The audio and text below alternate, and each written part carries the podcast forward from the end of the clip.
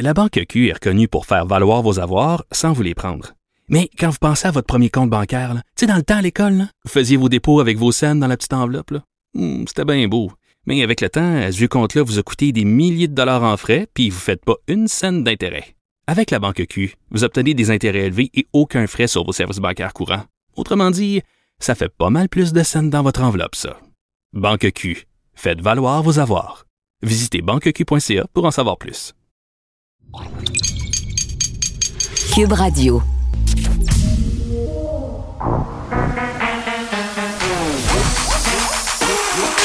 Elle a une opinion sur tous les sujets. Pour elle, toutes les questions peuvent être posées. Geneviève Peterson. Cube, Cube- Cube- Cube Radio.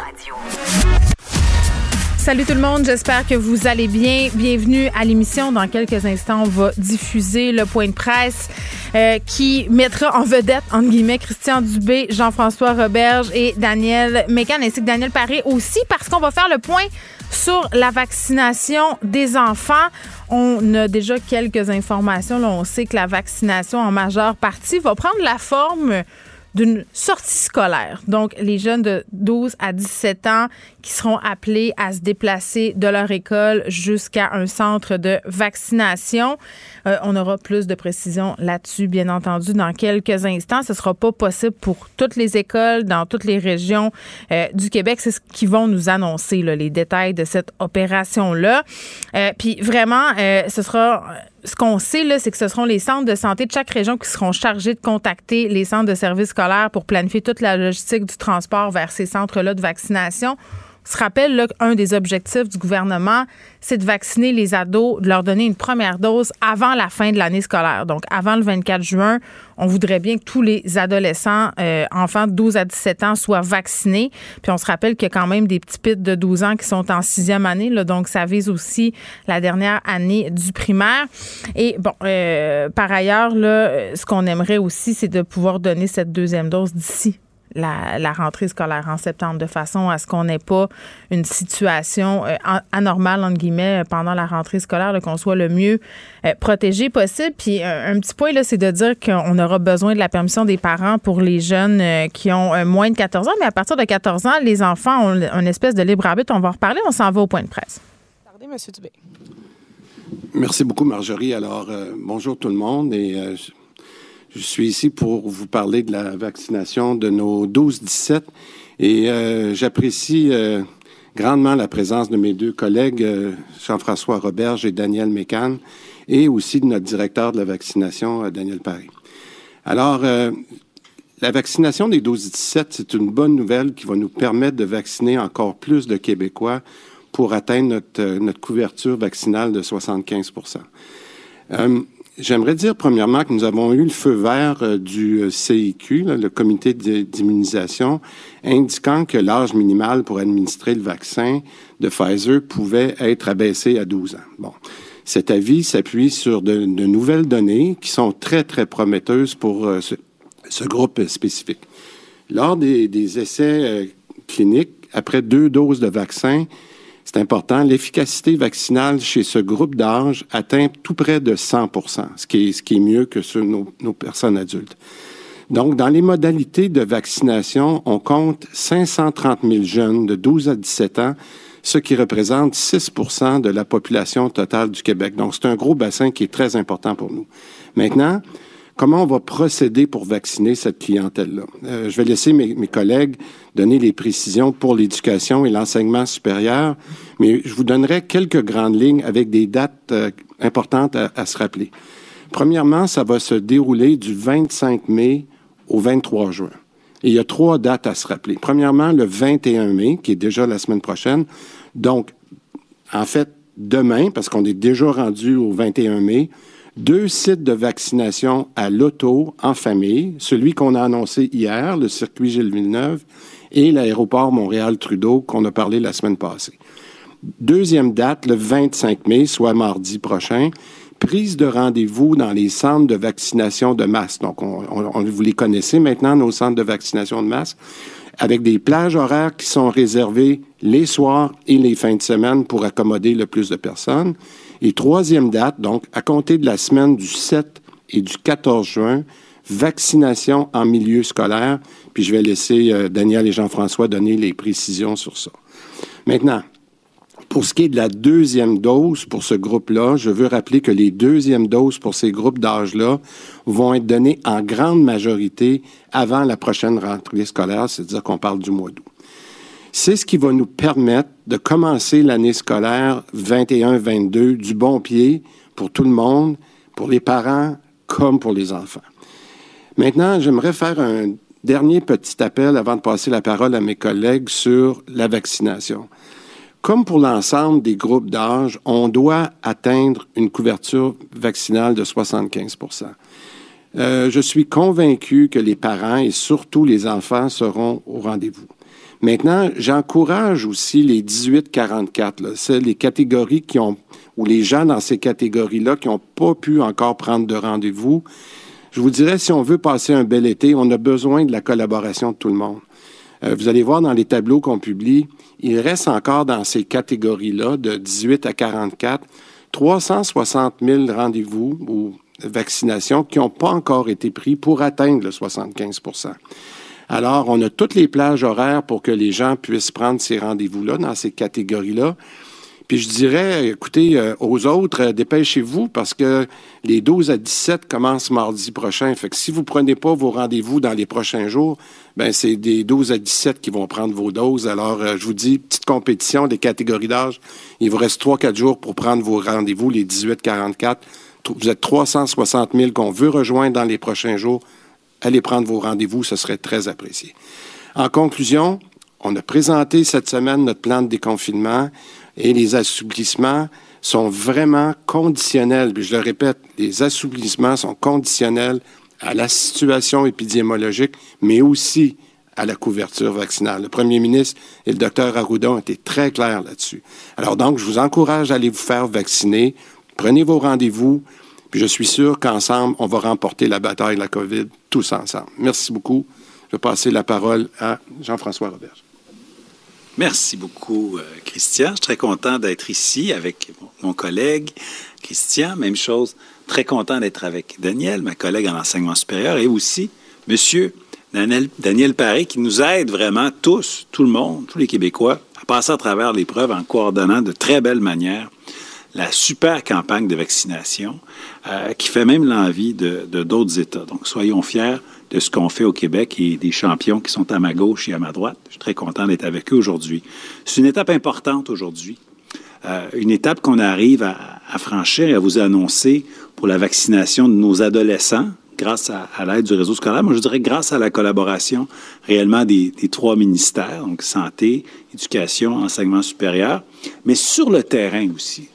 On vous en parle aujourd'hui, mais ça fait déjà euh, un certain temps que euh, l'équipe du ministère de l'Éducation, l'équipe du ministère de la Santé discute avec les CIS, les CIUS, avec les directions générales des commissions scolaires anglophones, des centres de services scolaires francophones. On a communiqué aussi avec euh, les dirigeants du réseau scolaire privé pour déjà préparer la coordination pour s'assurer que cette opération vaccination en milieu scolaire ou à l'extérieur du milieu scolaire, mais vaccination des ados, des ados doit être un succès parce que la vaccination, c'est la solution. Et ça doit passer par une, grande collaboration qui est déjà amorcée. C'est vrai que cette année, euh, on a réussi à garder nos écoles ouvertes presque tout le temps. Ça a été parfois plus difficile en zone d'urgence, mais quand même, on a, réussi à passer à travers cette, année de pandémie en gardant bien souvent nos écoles, nos classes ouvertes. Au moment où je vous parle, 98% des classes sont ouvertes dans notre réseau scolaire.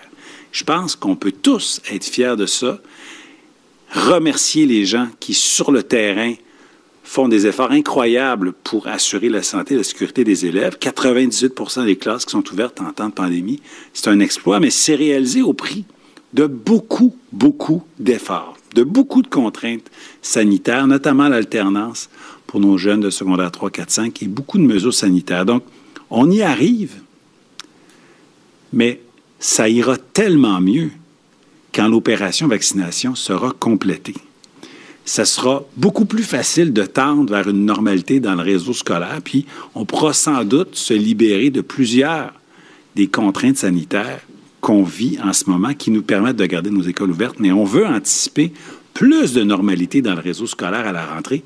Et c'est pour ça qu'on a besoin de réussir notre opération vaccination. Mon collègue en a parlé. Il y a des dates importantes. Dès demain, vendredi, euh, vaccination en, famille, à l'auto. On peut, on peut prendre rendez-vous. Ensuite, le 25 mai, prise de rendez-vous pour nos 12 à 17 ans. Euh, et je vous, je vous euh, précise qu'on y va avec une formule hybride, puisque les, euh, les 12-17 vont pouvoir se faire vacciner en famille, les soirs, la fin de semaine, mais ils vont aussi pouvoir se faire vacciner grâce à la collaboration du réseau scolaire. Donc, à l'école, on envoie notre jeune à l'école et parfois directement à l'école, mais dans la grande majorité du temps, il prendra l'autobus et ira à un centre de vaccination et reviendra à la maison vacciné. Pour réussir tout ça, ça nous prend collaboration, coordination, facilitation. Et c'est ça le travail du réseau scolaire. Transmettre l'information qui nous vient du réseau de la santé. Informer les parents, collaborer avec les parents. S'assurer d'avoir les formulaires de consentement qui sont nécessaires pour les jeunes de 14 ans euh, jeunes de moins de 14 ans, donc les 12-13 ans, doivent avoir, bien sûr, euh, un formulaire de consentement signé par les parents ou euh, le tuteur légal. Pour les 14 ans et plus, les adolescents eux-mêmes doivent remplir le formulaire et y consentir. Le réseau aussi va évidemment coordonner le transport des élèves vers les lieux de vaccination et prêter des locaux, parfois, parce que c'est possible quand en milieu euh, éloigné ou peut-être dans certaines écoles où il y a vraiment euh, des, élèves qui ont des difficultés particulières, ça peut se faire aussi à l'école. Si des jeunes, malheureusement, ne peuvent pas être vaccinés en juin parce qu'il y a une problématique de santé ou un, problème grave, ils pourront le faire pendant l'été, mais on vise vraiment de faire la vaccination euh, au début du mois de juin, le plus rapidement possible. et je suis confiant qu'on va y arriver parce que tout le monde, tout le monde veut bien sûr que nos écoles soient ouvertes, mais veut aussi que nos écoles reviennent le plus possible à de la normalité à l'automne. Et ça, c'est un objectif qu'on peut juste atteindre en réussissant notre, opération de vaccination. Merci. Alors, bonjour tout le monde. Euh, je veux saluer également euh, mes collègues Christian et euh, Jean-François et aussi Daniel Paré.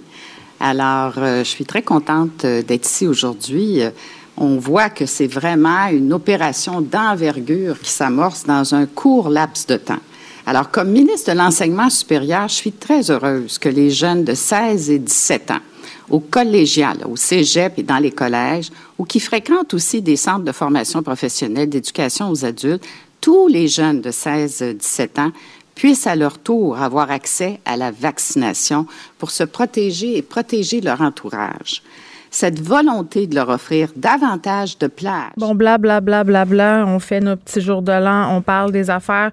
Juste revenir euh, sur euh, comment ça va fonctionner, la vaccination des jeunes. Là, Christian Dubé l'a très bien euh, expliqué. Il y aura des dates importantes parce qu'on a eu évidemment le feu vert de la SIC pour abaisser l'âge à 12 ans concernant le vaccin Pfizer. Ça s'appuie sur des nouvelles données des essais cliniques. Puis on va en reparler plus tard avec un docteur à l'hôpital Sainte-Justine parce que notre tolérance au risque quand il est question de la vaccination des ados, des enfants, c'est clair qu'elle est moins élevée que lorsque c'est pour nous-mêmes, euh, les adultes. Donc, évidemment, là, euh, tout ça a été considéré. Puis je pense que c'est important qu'on spécifie là, qu'au niveau de l'efficacité vaccinale, cette tranche d'âge-là est particulièrement euh, la réponse vaccinale est particulièrement intéressante pour cette tranche d'âge-là. Là, on parlerait au bout de deux doses d'une efficacité de près de 100% Donc c'est quand même une protection qui demeure excessivement euh, intéressante. Puis c'est important qu'on vaccine les jeunes. Ça fait longtemps qu'on en parlait. On le sait, les écoles c'est un lieu de transmission quand même assez important. On a eu tout un dossier sur la ventilation dans les écoles et par ailleurs, euh, on espère qu'il sera réglé pour l'an prochain. Là, c'est pas comme si on ne l'avait pas vu venir, comme si on ne le savait pas, comme si on était pris de court. Là, on a eu la générale. Maintenant, euh, c'est l'heure de la vraie affaire parce qu'on a 530 000 jeunes dans cette population-là.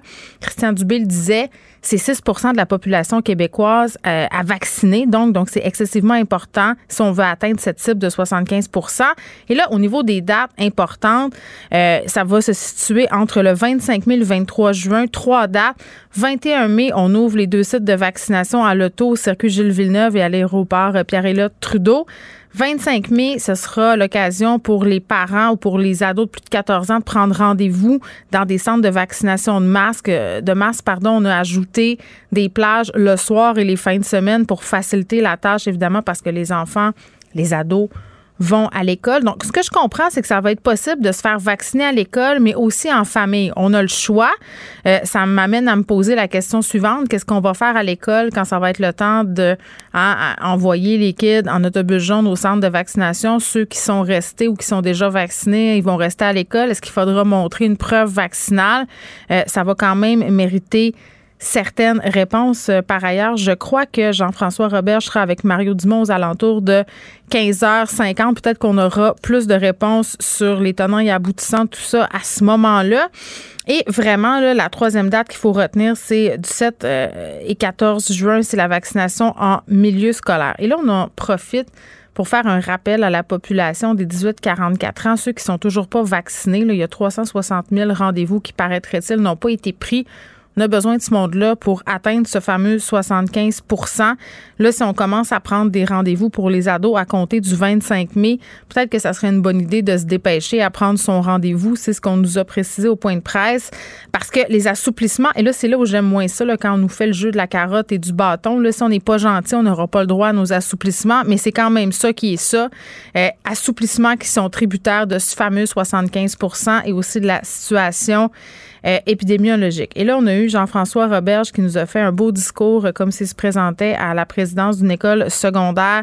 S'est tapé dans le dos de 98% des classes étaient restées ouvertes au Québec. J'ai vraiment très envie de dire que c'est pas comme si c'était de sa faute si les classes étaient restées ouvertes. C'est les efforts des professeurs, du personnel de soutien, des gens qui se sont déchirés à chemise pour justement essayer de pallier aux risques que représentaient les écoles.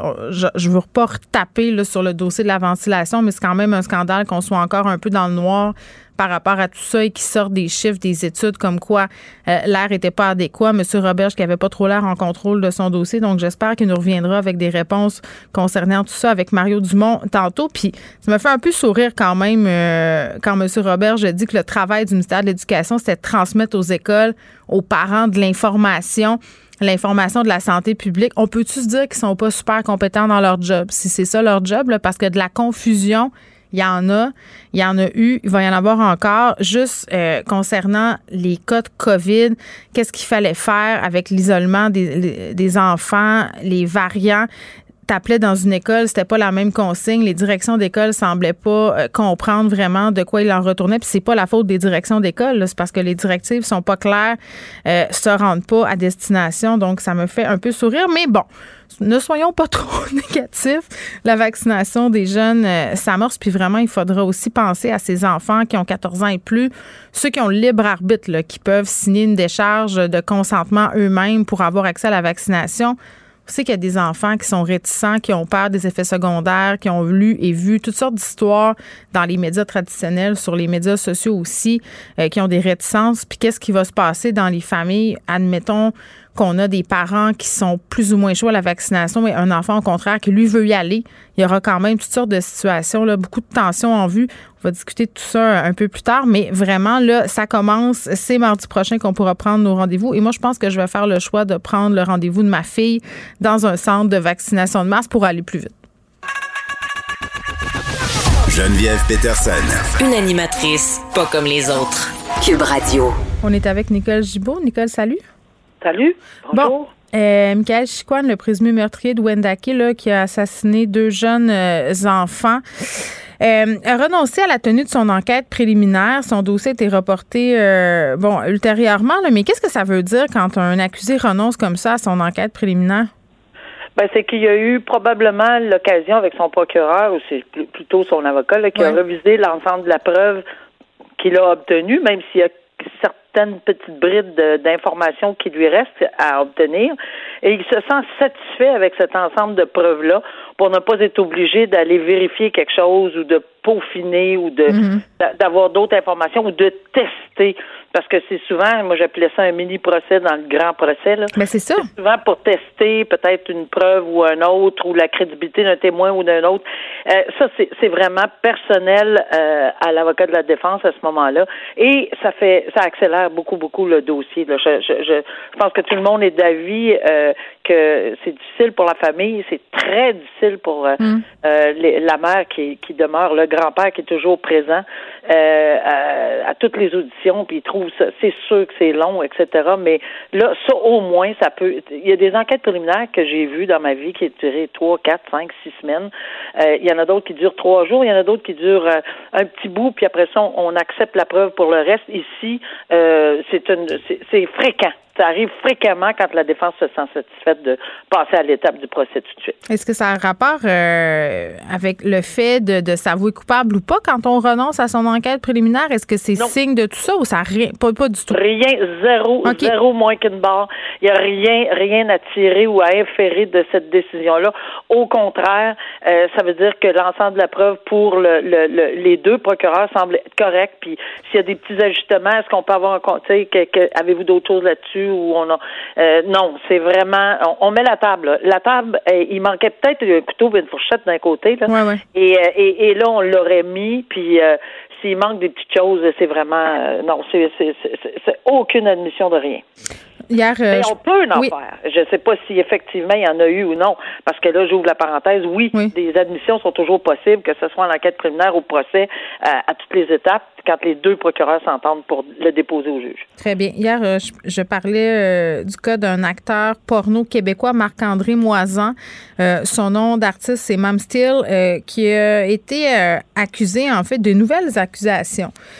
qui ont été portées contre lui. C'est sorti hier après-midi, 12 nouveaux chefs d'accusation. Euh, bon, ceux, euh, ceux-là ont été déposés la semaine passée au palais de justice de Saint-Jérôme, notamment accusés d'avoir administré une substance délétère, donc d'avoir drogué finalement euh, des femmes, les avoir séquestrées, d'avoir euh, fait des voies de fait envers elles, euh, pour avoir en fait des rapports sexuels avec celles-ci. Puis, tu sais, je dis de nouvelles accusations parce qu'il était déjà incarcéré pour d'autres crimes là, euh, qu'on lui aurait reprochés. Oui, ben, tu sais, c'est des accusations extrêmement, mais extrêmement sérieuses. Alors, euh, Il y a l'histoire de violence dire- conjugale aussi là-dedans. Là? Oui, exact. Alors, euh, il, a, il a à peu près touché euh, tout ce qu'il y a de pire. euh, évidemment, on parle pas de meurtre, mais on parle de, de tout ce qu'il y a de pire euh, dans le code criminel au, au, au niveau de possibilité de détention très longue s'il était reconnu coupable. On s'entend là, c'est bien sûr que c'est le dépôt d'accusation. On verra ce qui en ce qui en ce qui en arrivera, mais ce sont des accusations euh, dans ce domaine-là euh, qui, qui, si, évidemment, il est trouvé coupable, il va passer très longtemps à l'ombre. Il a déjà passé, ou enfin, on l'avait condamné, je ne sais pas pourquoi, puis dans quelles ci- circonstances, il avait eu neuf mois pour euh, des voies de fait. On s'entend que lorsqu'on parle de voies de fait, ça peut être une une, là, ça peut être euh, craché dans le visage de quelqu'un. Un Oui, mais avec la, simple. avec la pléiade d'accusations dont il fait l'objet, là, mettons Ouais, non, que c'est je juste une cerise de- sur le gâteau. Oui, non, mais ce que je parle, c'est qu'il y a eu neuf mois pour une, euh, un voie de fait simple dans ma, dans ma tête à moi, ce que je lis dans le papier, en contexte conjugal, parce que sinon, ça avait été plus que ça, il n'y aurait pas eu neuf mois là, en contexte Je conjugal. comprends. Alors là, euh, fort de ces informations-là, plus le- les, les chefs d'accusation, ben là, il fait face à une panoplie d'accusations qui peut lui, euh, ce qu'on parle de l'université, là, de la détention, Mm. là, c'est- c'est- ça, ça serait long, là. Ça serait nettement du pénitencier s'il serait trouvé coupable dans ces dossiers-là, évidemment. Bon, on va suivre ça. Un homme de 29 ans qui est recherché pour harcèlement, non-respect de ses conditions dans un contexte de violence conjugale. Et là, vraiment, Nicole, on n'a plus de détails sur cette affaire, mais c'est un cas intéressant parce qu'on est vraiment dans une situation où, justement, euh, le, euh, on- le filet de sécurité n'a pas tenu. Quand on se parle des gens qui ont des conditions puis qui ne respectent pas puis qui s'envolent dans la nature, et là, se produit le pire. Là, on le cherche là, parce qu'on veut pas, justement, qu'il arrive quelque chose de grave. Oui, puis j'osais avec euh, avec euh, votre recherchiste, puis je me disais là, là ça là, c'est d'une importance capitale qu'on en parle. Pourquoi? Parce que moi personnellement, à moins qu'on qu'on me dise que ça existe tout le temps là, mm. ça, j'ai pas vu ça souvent euh, où on fait des annonces comme ça. Puis là, parce qu'on est en contexte de non-respect en matière de dans, un dossier où il y aurait euh, nettement de violence ou en, en matière de violence conjugale on parle de harcèlement et on parle de non-respect des conditions. Ben, non-respect des conditions, c'est parce que c'est une ordonnance de la Cour qui l'aurait brisé. On n'a pas de bracelet de sécurité, là, puis on dit combien de fois ensemble, mais qu'est-ce qui arrive? Ils, brisent tout le temps leur. On ne sait pas s'il y a une évaluation de la dangerosité non plus. Euh, Exactement. Puis là, ici, en ce moment, là, ils auraient en main euh, la preuve, entre guillemets, nécessaire, et pas condamné là-dessus sur bris de mhm. condition, mais ils auraient la preuve nécessaire, tout au moins. Puis là, ils le trouvent pas. C'est encore pire dans, dans ce domaine-là, quand c'est un non-respect des conditions déjà imposées dans un dossier de violence conjugale. On voit-tu les tonnes d'alarmes qui sonnent? Là? Ouais. Alors, je trouve ça extrêmement important. On a mis son, sa photo, on, le, on le dénonce, euh, il va être repéré. Là. Il va falloir qu'il s'explique. Je pense que c'est comme ça qu'on va rassurer. Avec plusieurs interventions de ce genre-là, on pourrait rassurer les dames qui ont des craintes. Là. Ils s'en vont à, la cour, ils obtiennent des conditions, sont libérés. Oui, puis après ça, on a tant d'histoires où les, les, conditions ont été brisées. Bon, je rappelle son nom, le Mehdi Boutaleb, mesure 5 pieds 4, pèse 150 livres, les cheveux bruns, les yeux bruns. Là, si on a des informations qui peuvent permettre aux policiers de localiser cet individu-là, on peut les transmettre au 911. Nicole, en terminant, un mot sur le juge euh, Gomery qui s'est éteint à l'âge de 88 ans. Euh, on se rappelle que le juge Gomery, euh, la commission célèbre d'enquête sur les scandales des commandites, porte son nom. Oui, puis c'est, c'est, une personnalité qui aura marqué l'histoire. Effectivement, il y a eu cette longue commission d'enquête. Mm-hmm sur les commandites euh, avec des résultats assez percutants. Euh, c'est un homme qui a jamais arrêté de se de il a toujours continué, il a jamais arrêté là, euh, jamais. À la retraite pour lui, c'est à peu près comme moi là, ça existe pas là. tu l'as-tu connu toi le juge Gomery? Moi, je l'ai rencontré dans des situations X, pas personnellement, mais oui, on se croisait dans différents dans, dans différents événements là. Euh, oui, oui, oui. Euh, jovial, toujours souriant, euh, et, et, et, je pense qu'il va, tu sais, il sera toujours au cœur de, de, de, la société canadienne à cause de ce dossier-là, mais aussi à cause de plusieurs implications dans le domaine municipal, à Montréal, mm-hmm. etc. Il s'impliquait beaucoup. C'est un monsieur qui arrêtait jamais, mais qui né quand même à 88 ans. Puis euh, euh moi, j'insiste pour offrir mes sympathies à sa famille parce que je sais ce que c'est. Moi aussi, j'ai perdu mon papa, puis c'est vraiment pas facile mm. quand je lisais le texte de la de sa fille. Là, qui a oh annoncé son décès. Oui, oui. Euh, puis ça fait mal. Ça, m'est revenu. Là. Je, m'en souviens. C'est incroyable comment ça fait mal. On offre nos condoléances à la famille Gomu, bien évidemment. Nicole Gibault, merci beaucoup. Je rappelle que le juge Gomu, c'est quand même lui aussi. Euh, puis Nicole le disait bien, c'est beaucoup impliqué en politique municipale. Celui qui a mis en place les règles de financement euh, qu'utilise encore Projet Montréal. Valérie Plante euh, y a fait allusion sur son compte Twitter lorsqu'elle a commenté le décès du juge Gomery. Puis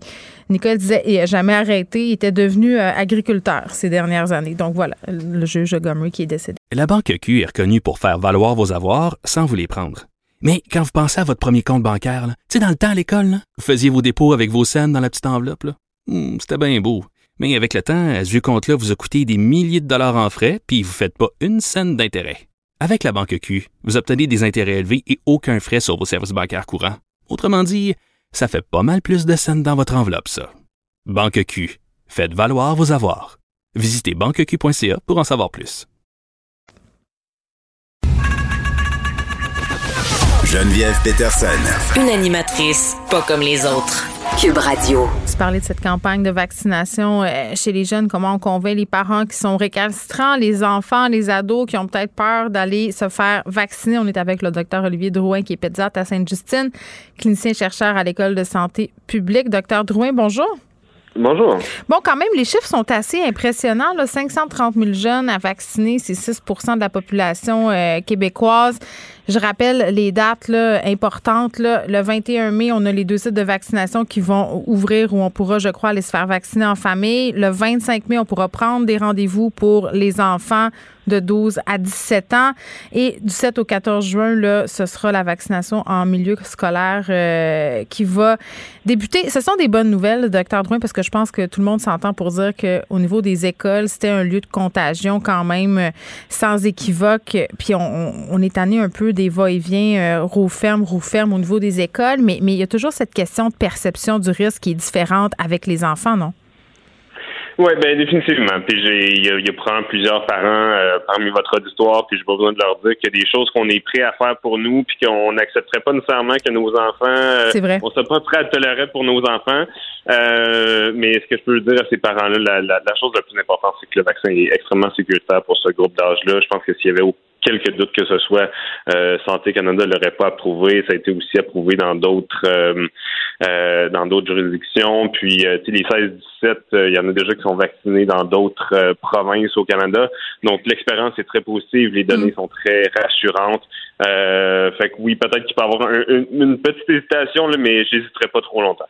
Oui, puis je pense que les compagnies pharmaceutiques sont bien au fait de cette différence de perception, de cette faible tolérance au risque quand il est question des enfants. je sais que vous n'êtes pas un expert de la vaccination, docteur Drouin, mais à votre connaissance, est-ce que les compagnies pharmaceutiques tiennent compte de ce facteur-là quand ils font des essais cliniques sur des produits qui visent les enfants? Ben, les compagnies pharmaceutiques sont tenues à des standards différents pour ce qui est des adultes versus des enfants. C'est pour ça, entre autres, que la, vaccination a été approuvée plus tardivement chez les chez les plus jeunes. Euh, évidemment, de la même façon que les parents euh, sont moins tolérants au risque que les les autorités gouvernementales sont aussi moins tolérantes au risque. Euh, on, on veut vraiment pas qu'il y ait de bon, on veut pas qu'il y ait de raté pour personne, mais disons que euh, que le, le, coût d'une erreur est perçu comme étant plus grand des fois chez euh, chez les enfants que chez les adultes. fait que oui, je sais pas à quel point les pharmaceutiques le font. consciemment, mais c'est définitivement une, une obligation, la, la, une obligation de la part du gouvernement pour que ça soit approuvé pour les groupes d'âge plus jeunes que euh, le fardeau de la preuve leur revient de, démontrer que c'est mm. c'est à la fois efficace mais aussi sécuritaire là, dans un groupe d'âge euh, chez les moins de 18 ans. Ouais. On entend beaucoup euh, dans certaines sphères le fait que vacciner des enfants, ça sert à rien parce que, bon, on nous a dit quand même, on nous a vendu en quelque sorte depuis le début la COVID comme une maladie de vieux. On nous a beaucoup répété que les. Non, mais c'est vrai qu'on nous a vendu. C'est comme un message de com qui nous a été martelé. Puis là, c'est dur de nous enlever ça de la tête que les enfants, les jeunes étaient très peu affectés par le virus. Donc, il y a beaucoup de monde qui se disent Ouais, mais à quoi ça sert de faire vacciner mon enfant de 12 ans? Ça sert pas à grand-chose. Et fort est à aussi que dans pas on va vacciner les plus petits, là, quand on va avoir euh, plus de doses, plus de recherches à ce niveau-là. Mais beaucoup de personnes n'en voient pas l'utilité. Oui, ben je, peux comprendre. Puis euh, après 15 mois de pandémie, je vais pas essayer de convaincre vos auditeurs que les, les 12 à 17 ans sont très malades de la COVID. Euh, mais je vais quand même rappeler qu'il y en a qui sont malades, il y en a des malchanceux. La, la, le nombre est très faible euh, au niveau canadien, mais il y en a quand même quelques-uns. Puis mm. euh, ces parents-là euh, d'enfants qui ont été malades depuis le début de la pandémie, je suis sûr que s'il y avait eu une chance de prévenir la maladie puis de prévenir les séquelles, euh, il aurait aimé pouvoir le faire.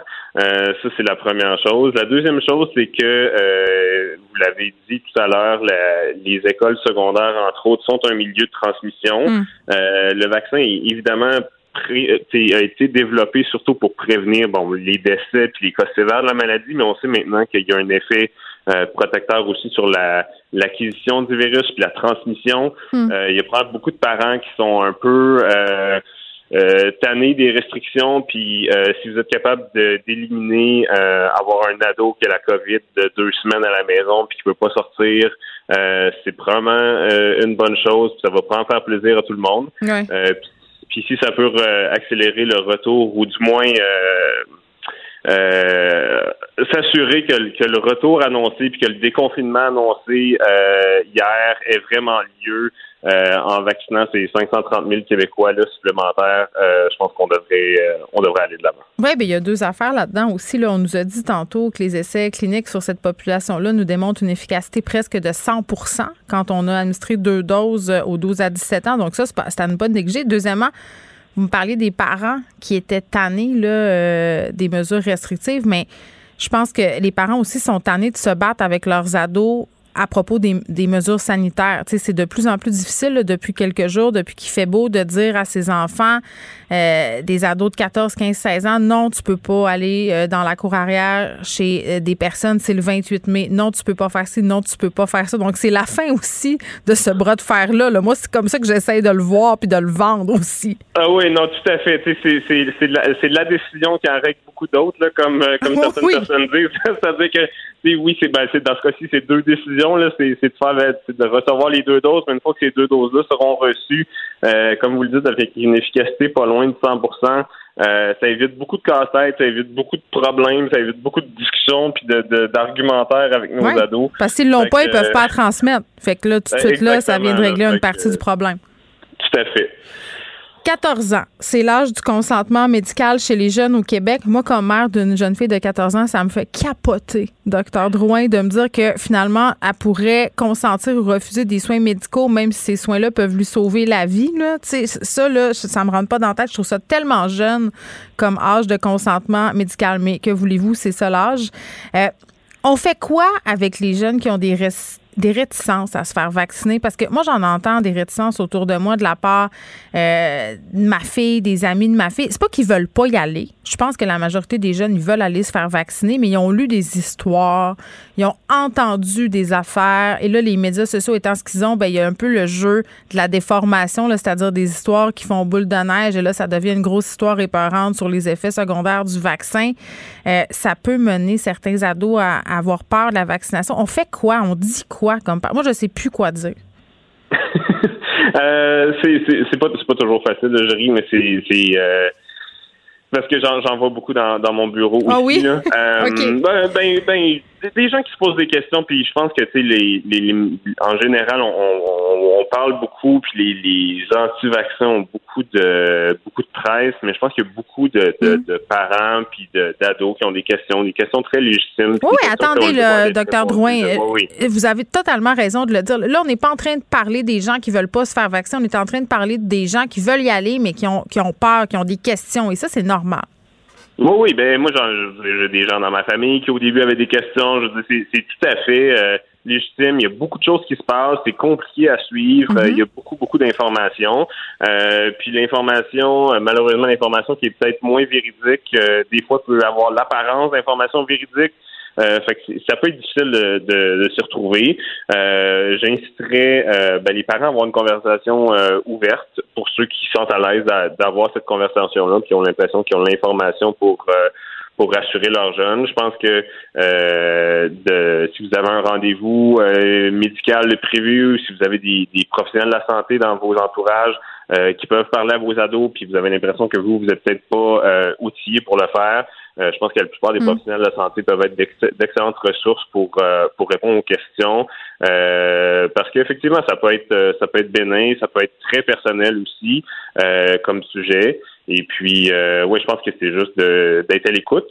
Euh, des questions, de pas les juger, de pas les euh, de pas les ridiculiser dans leur parce que des fois c'est sans queue ni tête, des fois ils m'arrivent en haut parce qu'ils sont dans le sol sur leur téléphone, ils m'arrivent avec des théories du complot puis des affaires sur Big Pharma puis je suis comme ben voyons donc, ça a aucun sens mais mais eux autres ils ont vu ça toute la journée aller puis il y a des gens souvent euh, qu'ils admirent sur les médias sociaux qui attirent leur attention sur ce type de vidéo là et là ça peut partir en vrai. Puis docteur Drouet, je me disais à ce sens-là est-ce que le gouvernement devrait pas euh, être présent sur ces médias sociaux-là ou utiliser des gens qui ont, qui ont un large auditoire sur ces médias sociaux-là pour justement contrebalancer l'information plus ou moins douteuse. Vous parliez tantôt de site, là.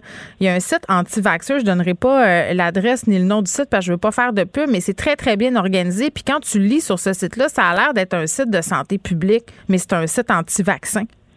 Oui, définitivement. Puis je pense que c'est une des donc il y a deux euh, il y a deux approches qui sont absolument nécessaires et complémentaires dans, mm. dans la fausse information. La première, c'est de de fournir la bonne information, puis de fournir l'information dans un contenu, euh, dans un format où les gens consomment ces informations-là. Parce que moi, je suis moins crédible que l'influenceur que ma fille tripe dessus, tu sais, dans sa tête. Tout à fait.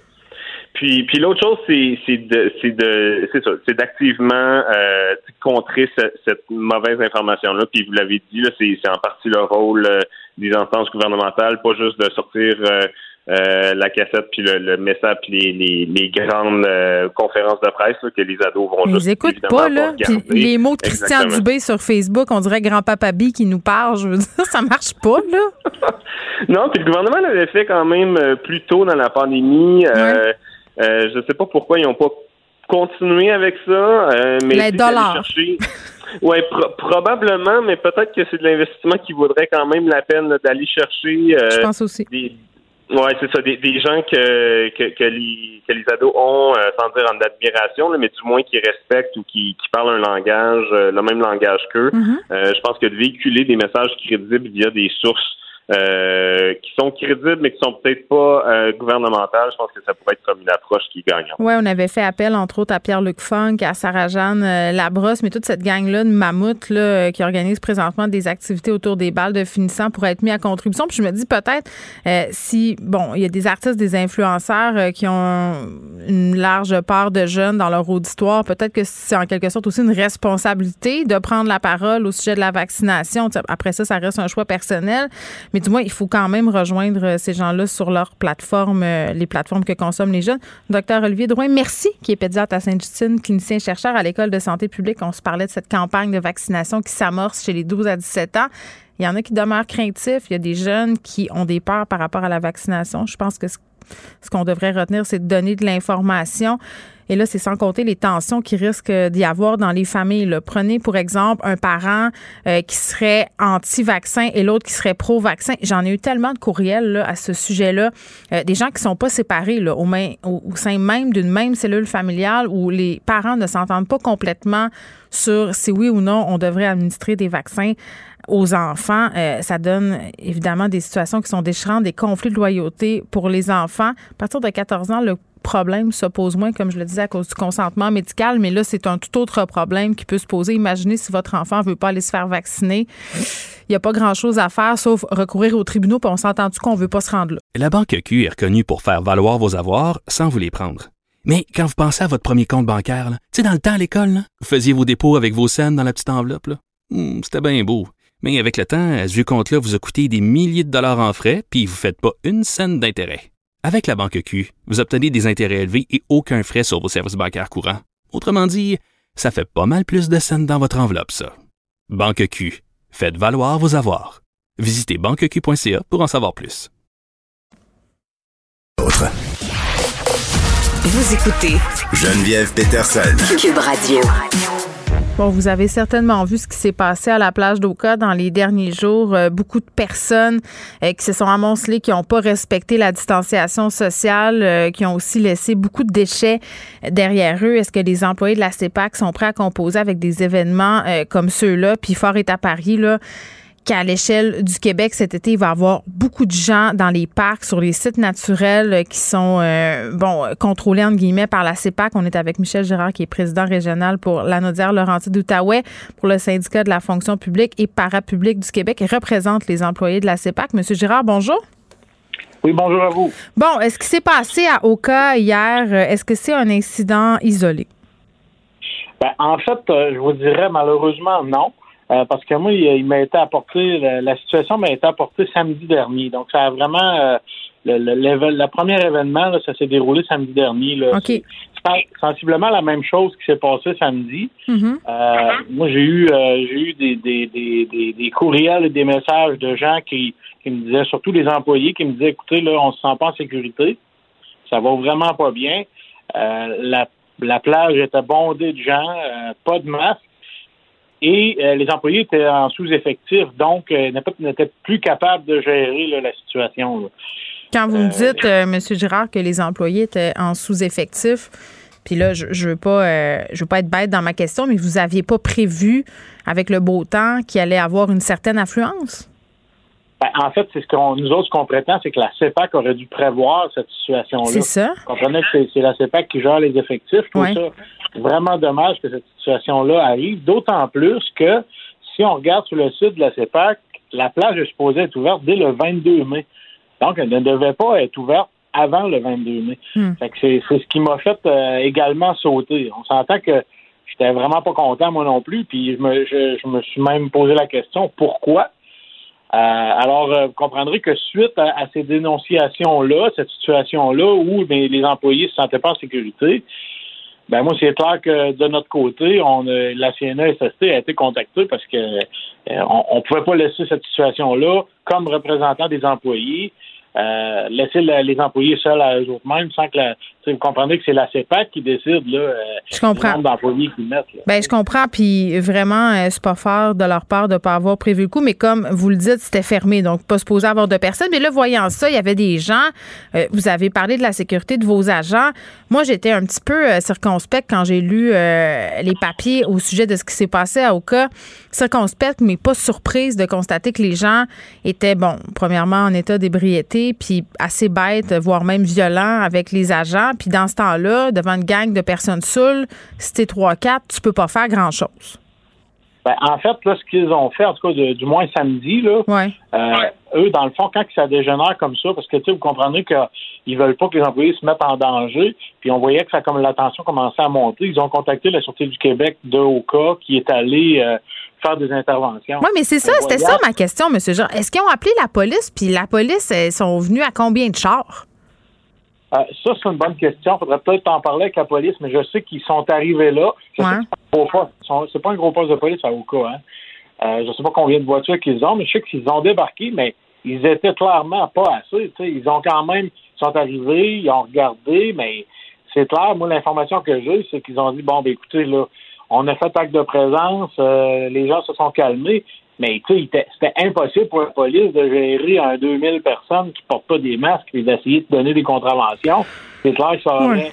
doublé, ça aurait dégénéré euh, Hmm. d'autant plus. Puis ce qui est un peu désolant aussi, c'est qu'il y a des gens qui étaient en état d'ébriété, qui avaient peut-être consommé des drogues, qui sont repartis avec leur véhicule. Exactement ça. Est-ce que est-ce que ça se on sait que ça se peut, mais tu sais, est-ce que c'est ça? Je ne sais pas. Ça, mais j'ai des doutes. Effectivement, Ben vous n'avez pas tort euh, dans cette situation-là. Là. On a des Mais, euh, témoignages de gens qui nous disent euh, qu'ils avaient besoin de trois heures pour dessouler, mais que là, ils devaient partir. On, on peut s'imaginer le résultat. Exactement. Ça n'a aucun bon sens. C'est inacceptable. Hmm. De toute façon, la situation de A à Z est inacceptable. C'est pour ça qu'il y a eu, j'ai contacté la CNSST et j'ai également parlé avec la santé publique, OK? OK. Euh, parce que moi, c'est clair que je, voulais pas que cette situation-là euh, se refasse. La, la discussion avec la santé publique, curieusement, elle s'est faite. Euh, j'avais contacté, j'avais fait des, des, euh, des contacts avec la CNSST lundi. Mhm. Euh, et mardi, j'ai eu un téléphone de la santé publique qui devait contacter la CEPAC. Donc, ça s'est fait hier. Et curieusement, quand la santé publique a contacté la CEPAC, ben, il y a eu éviction de toute la plage. Ah bon, ben c'est ça. Curieusement. hasard, là. Ouais. Ça. Bon, euh, il y a la question de la santé publique, euh, Monsieur Gérard, parce qu'évidemment, c'est plate. On voudrait pas voir des éclosions euh, qui pourraient compromettre, entre guillemets, le déconfinement, là, parce que c'est à ça qu'on s'expose si à un moment donné, il y a des gens qui ont la COVID, des super propagateurs qui sont dans le tas, pas de masque, puis des images comme on l'a vu, là, où la distanciation sociale n'était pas respectée. Ça, c'est pour la question de la, de la santé publique. Mais il y a la question aussi de comment on laisse les lieux quand on arrive dans un endroit, là. On a vu euh, en fin de semaine à Montréal, dans les parcs, c'était assez désolant de voir les gens quitter, euh, laisser des déchets. Ça a été la même chose à la plage d'Oka. C'est triste de voir les images des plages pleines de déchets. Qui, qui ramasse ça après? OK. Ben, en fait, là, pour, moi, je peux vous parler pour la plage d'Oka. Oui, exact. Euh, pourquoi, pourquoi la plage était dans cet état? Normalement, elle, n'a- elle n'aurait pas dû être aussi pire qu'on l'a vu. Puis je vous explique pourquoi. C'est que Mhm. les gens, dans le fait, se sont mis à, à une vingtaine de personnes. là. Ils, ont, ils ont demandé des gens en renfort hier. Et euh, comme à la dernière minute, vu que ça, ça commençait à déraper, ils ont décidé de, de sortir tout le monde de la plage, mais en urgence. Fait que vous comprenez que Oui, oui. D'abord, on peut-tu ramasser? Non, non, non, tout le monde s'en va. Fait que c'est pour ça aussi la situation qui s'est passée comme ça. Donc le lendemain, les employés ont ramassé, mais c'est clairement parce qu'ils ont dû quitter très rapidement parce que justement, c'est en train de dégénérer. Je comprends. Donc, c'est pour ça qu'il y a eu plus de déchets qu'à l'habitude. Il y en a toujours. Hein. Il y a mm. toujours des gens qui se ramassent. C'est comme une éducation euh, à vie. Euh, mais il reste que généralement, les employés le matin, euh, tôt le matin, passent, font de circulation sur la plage et ramassent. Oui, puis moi, les images que j'ai vues quand même de la plage d'Oka, moi qui est une mère de trois enfants, qui a quand même l'habitude de me promener un peu partout, la plage d'Oka, j'aime bien. Là, tu te dis, euh, là, est-ce que ça va être envahi par des gangs de jeunes qui boivent, qui font le party? Autrement dit, est-ce que ça va rester familial? Je peux vous assurer, OK? Ce matin à 8 heures, j'étais à la rencontre, j'étais allé au parc d'Oka ce matin avec la santé publique. OK. Et on a rencontré la direction du parc d'Oka. Euh, et je peux vous assurer que ça va demeurer un lieu familial et il y aura des mesures qui vont être prises dès demain. OK? Euh, Par exemple? ben, en fait, je peux pas. Euh, je, vais laisser la CEPAC faire les démarches parce que je vous explique pourquoi. C'est que là, il y a eu des recommandations de la santé publique. Et là, la CEPAC, euh, ils ont très rapidement doivent nous fournir, nous fournir un plan qui va satisfaire à la santé publique. Puis quand je dis très rapidement, c'est dans les prochains jours, ok? Donc, ils doivent se, conformer. Donc, le plan, ils vont nous, ils vont le fournir à la santé publique. Et la santé publique, suite à la rencontre de ce matin, va, euh, fournir des recommandations. Et le but étant que ça reste familial. Mm-hmm. Je vous garantis qu'on verra plus des 1000 personnes sur la plage, ça ne se fera plus. Ça, je peux vous le confirmer. Puis je peux vous confirmer qu'il y aura toujours la place à la famille et la situation va changer. Et également, ce que je peux par contre vous dire, c'est que ils ont également, euh, il y aura des effectifs de plus qui vont faire la patrouille. Hmm. Ah, c'est ce qui me préoccupait le plus, hein, parce que mes employés, la sécurité, donc il y aura des patrouilleurs de plus qui, qui sont embauchés ou sont sur le point. Il y aura les week-ends des agents de sécurité qui vont être sur place. Et dès le début juin, il y aura des cadets de la Sûreté du Québec qui vont également patrouiller. Euh, donc, ça, ça c'est un côté que moi, je peux, je peux également vous dire, mais pour ce qui est santé publique, hmm. Euh, ce qu'on connaissait de Oka va changer parce que je trouve inacceptable ce qui s'est passé depuis les derniers jours. Là. On ne peut pas tolérer ça. Euh, autant comme syndicat pour les employés, mais autant comme société, surtout qu'on est dans le dernier droit de, de, mettre fin à cette mm. pandémie. Donc, c'est inacceptable. Puis on était tous d'accord. La direction du parc également. Euh, il va falloir qu'il y ait des restrictions très sévères puis des conséquences pour les gens qui respectent pas, euh, c'est-à-dire une expulsion immédiate, là. Exactement. Il y aura des conséquences. la santé publique va faire un suivi constant.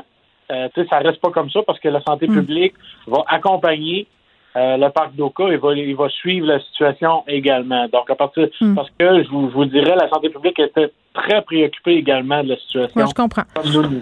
Michel Gérard, merci, qui représente les employés de la CEPAC. Et, vraiment, ça serait dommage que ce qu'on a vu hier à la plage d'Oka donne lieu à des éclosions, là, parce que, bon, on le sait, il y a eu une quinzaine d'éclosions par rapport à des événements extérieurs dans la province de Québec. La santé publique est quand même avare de détails sur ces éclosions-là, refuse de dire euh, c'est où, c'est quand. Mais moi, je, quand même, là, par rapport au fait que les, les endroits comme la plage d'Oka, les parcs, les lieux qui sont gérés par la CEPAC sont bondés, j'imagine aussi quand euh, les restaurants, les bars, les terrasses vont rouvrir, ça va alléger en quelque sorte la pression parce que j'ai l'impression qu'en ce moment, le monde se cherche un endroit pour aller faire le party. sais, on peut pas aller dans les cours, on peut pas aller nulle part, tout est fermé.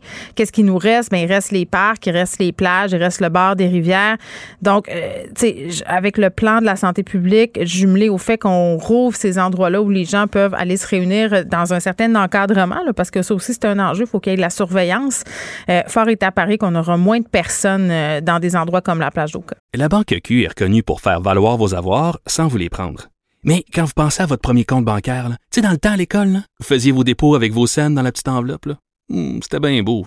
Mais avec le temps, ce vieux compte-là vous a coûté des milliers de dollars en frais, puis vous ne faites pas une scène d'intérêt. Avec la Banque Q, vous obtenez des intérêts élevés et aucun frais sur vos services bancaires courants. Autrement dit, ça fait pas mal plus de scènes dans votre enveloppe, ça. Banque Q, faites valoir vos avoirs. Visitez banqueq.ca pour en savoir plus.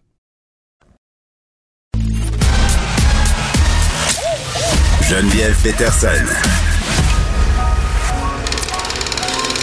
Elle réécrit le scénario de l'actualité tous les jours. Vous écoutez Geneviève Peterson. Cube Radio. C'est malade, je vais parler de hockey. Moi qui y connais pas grand-chose, mais là, euh, vu que le Canadien fait les séries et que, bon, les médias sociaux semblent s'enflammer et semblent aussi euh, créer des espèces de partisans à temps partiel, je me suis dit, Geneviève, force-toi un peu et parle avec Jean-Philippe Bertrand, que tu as beaucoup aimé l'autre fois, qui t'a parlé de hockey de façon accessible. Il est là, Jean-Philippe, salut. Salut Geneviève, comment vas-tu? Ça va bien. Jean-Philippe Bertrand, qui est animateur du balado La Dose, qui est diffusé à Cube. Là, euh, Jean-Philippe, tu le sais, là, je, je connais pas beaucoup le hockey, mais, mais je suis ouverte. Je veux apprendre. Tu comprends? Je veux, je veux m'y intéresser. Puis moi, il y avait un phénomène euh, quand j'étais petite chez nous. C'est qu'avec ma mère, quand, euh, bon, dans ce temps-là, c'était les Nordiques, là, tu comprends qu'on est des gens de Québec. quand les Nordiques faisaient les séries, ben, on se mettait, moi et ma mère, à regarder le hockey, même si on, on, y comprenait pas grand-chose. Ma mère, plus que moi, mais moi, carrément rien. Mais beaucoup de gens se mettent à regarder le hockey pendant les séries. Euh, là, on, le sait, le CH va les faire. Qu'est-ce qu'il faut savoir par rapport à la game de ce soir? Là, ils vont jouer contre les Maple Leafs de Toronto. Euh, Puis aussi à la présence du CH dans, les séries, là, là, maintenant.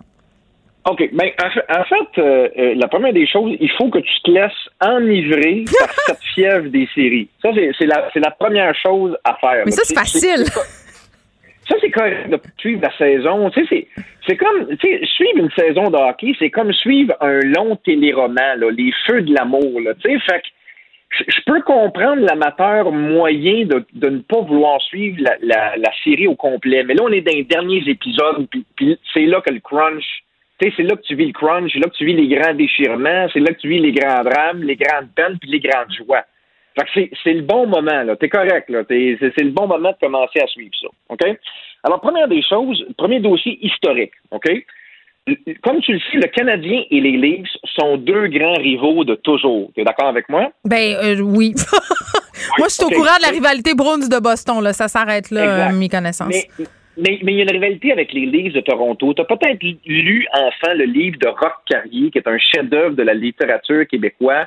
Puis c'est un petit gars qui rêve d'avoir un chandail bleu, blanc, rouge neuf du Canadien. Puis là, sa mère commande dans le catalogue Eaton euh, son chandail. Puis là, Eaton se trompe puis mm-hmm. envoie un, un chandail des Leafs maudits euh, bleu, euh, bleu et blanc. Tu sais c'est, la haine envers Toronto est, historique et est, liée à l'histoire du Canadien. Et la dernière fois que les deux équipes se sont affrontées en série, c'est en 1979.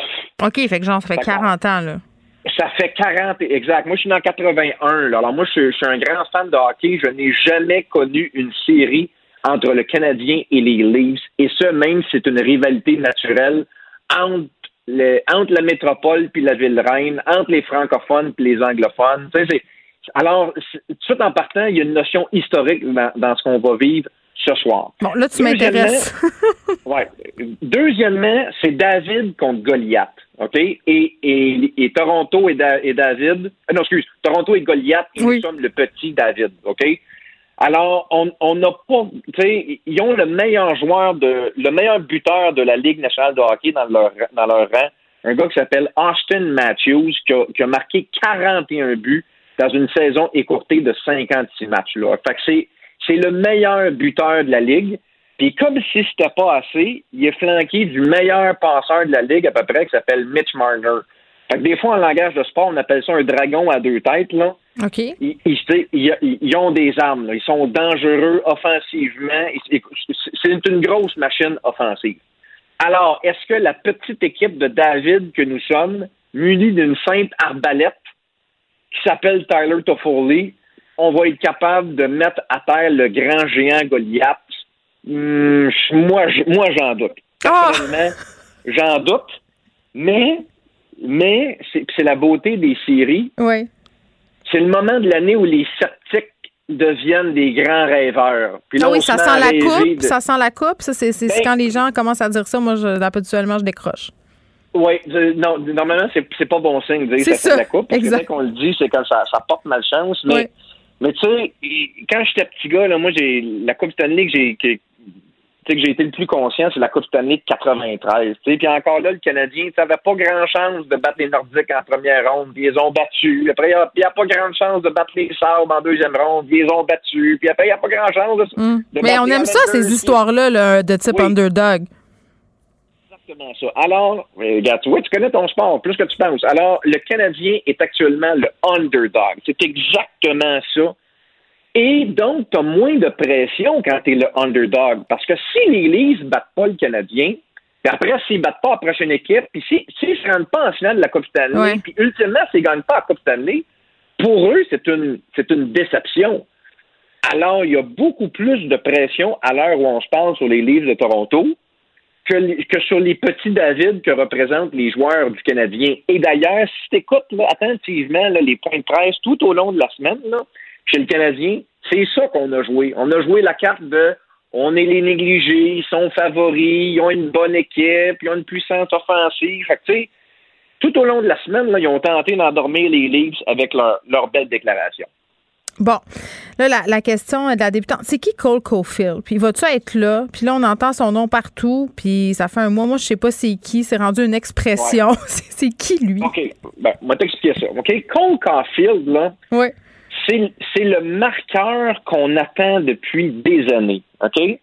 Moi, quand j'étais petit gars, le, marqueur du Canadien, là, ce qu'on appelle en langage de hockey le sniper, le tireur d'élite, s'appelle Stéphane Richer. OK? Puis c'est notre dernier marqueur. Ah, mon grand-père laissait, je me. Ah oui, hein? Ah, ben oui, il était nordique. Ah, ben c'est ça, exactement. Mais Stéphane Richer, il en a marqué 50, OK? il, a, connu deux saisons de 50 buts. Et, et depuis Stéphane, on n'a plus jamais connu de marqueur de 50 buts à Montréal. Et Cole Caulfield est un petit gars qui vient de l'État du Wisconsin, OK? Et qui est prédestiné à être le prochain marqueur de 50 buts. Alors, les amateurs là, font tellement d'histoire, d'espoir dans ce petit gars-là, qui mesure là, 5 pieds 6, puis à peu près 148 livres avec ses scènes d'un toutes mouillées. OK? Fait que, il est pas grand, il est pas gros, mais il est bon mais il est encore bien jeune et donc la direction du Canadien a décidé de ne pas l'exposer, du moins pour le match numéro un. Alors, on va donc jouer le match de ce soir face aux Leafs sans, sans notre, notre petit marqueur qui a amené une touche de magie dans les parce que, matchs euh, parce que parce que Jean-Philippe, ça serait une pression trop grande. Il risque de craquer, puis si ça se passe pas bien, ça risque de gâcher sa performance dans les séries, puis là, on sera pas plus avancé. C'est à cause de ça? Ben, encore là, toi, c'est une, bonne question. Je vais te répondre en disant qu'on a préféré y aller avec un vétéran d'expérience qui met le match sous la cravate, qui a déjà gagné la Coupe Stanley, mais qui est lent comme une tortue à l'heure où on se parle. Ben, c'est bien poche comme décision. Oui, ben, c'est pour ben, pas. Tu viens de comprendre pourquoi la ville est toute à l'envers. Là. Ils se disent, Colin, pourquoi, pourquoi vous mettez Rick Stahl qui, qui, qui, qui, qui est genoux magané, qui, qui est tout rouillé de l'intérieur, puis vous mettez pas notre, petit scoreur qui pourrait faire de la magie dans les séries. Alors, c'est la raison pour laquelle il y a eu autant de polémiques chez le Canadien cette semaine. Mais moi, mm-hmm. je vais, rassurer les amateurs. Là. Moi, je pense qu'au premier faux pas d'Eric Stahl ou à, la première contre-performance du Canadien, on va trouver un moyen d'insérer Cole Caulfield parce qu'il t'amène une touche de magie mm-hmm. que personne d'autre peut t'amener. Puis tu sais, comment tu as décrit la magie, là, c'est, à chaque fois qu'il y a un rondelle, Geneviève, là, c'est comme, tu es sur le bout de ton siège parce que tu sens qu'il va se passer de quoi. Et d'ailleurs, d'ailleurs, il a marqué deux buts en prolongation à ses, à ses trois premiers matchs. Là. Alors, tu sais, il, il, est fait pour, euh, il est fait pour écrire des scénarios d'Hollywood. Il est né en 2001. il y a 20 ans. Donc, je, le googlais en même temps que tu me parlais. Euh, quand tu es, es, rendu que tu trouves que les joueurs du Canadien ont l'air vraiment jeunes, c'est le signe que tu es vraiment rendu une vieille matante. Euh, OK. Oui, ben, non, mais il, est jeune, tu sais, puis, il a l'air... il a l'air d'un ange. Il a l'air de travailler, euh, il a l'air d'être emballeur à l'épicerie. Tellement, puis caissé au McDo, c'est ça, exactement. C'est ça, à peu près. là, tu me parlais euh, de polémique qui a frappé les Canadiens. La question politique du jour, est-ce qu'il y a des joueurs québécois qui seront sur la glace ce soir? Oui, il y a des joueurs québécois qui seront euh, sur la glace ce soir. Ils vont jouer en français. oui, bien, tu sais, euh, ben juste, juste pour conclure sur le dossier francophone, parce que c'est sûr que ça m'a titillé la semaine dernière le fait qu'il n'y avait pas de, de francophones ou de québécois dans l'alignement. Ouais, C'était pas un choix volontaire parce que Philippe Dano était sur la touche en raison d'une commotion cérébrale.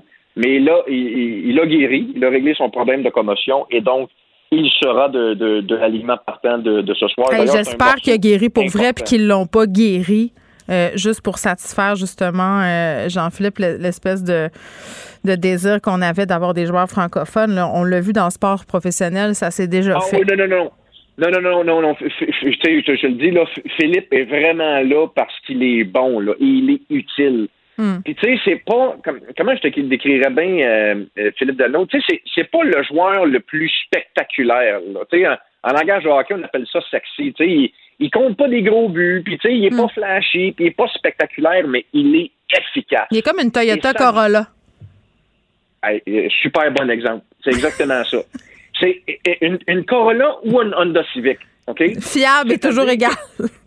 Fiable, toujours égal, te coûte pas cher de gaz, puis est à peu près jamais au garage, ou très peu.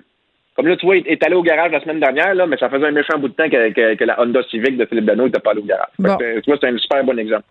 Super bon exemple. Là, là tant qu'à faire des comparaisons de voitures. oui, bon, on est parti. Vas-y. Moi, te parler de Carey Price, OK? Parce que moi, c'est drôle, drôle que tu fasses une, comparaison avec, euh, avec les voitures, parce que moi, je me suis toujours servi des comparaisons de voitures pour, pour faire le lien avec Carey Price. OK. OK? Je ne sais pas combien coûte là, la, belle grosse Mercedes, là, toute équipée, là, mais on, on, va dire là, cher, OK? Non, mais attends, le fils de Céline s'en est acheté une. Je pense que c'était ça, un Mercedes, là, 350 000 US. Ben, ben, tu vois, c'est à peu près ça. Nous autres, Carey nous coûte 10,5 millions par année. OK? c'est une, une, belle grosse Mercedes, là, full équipe. OK?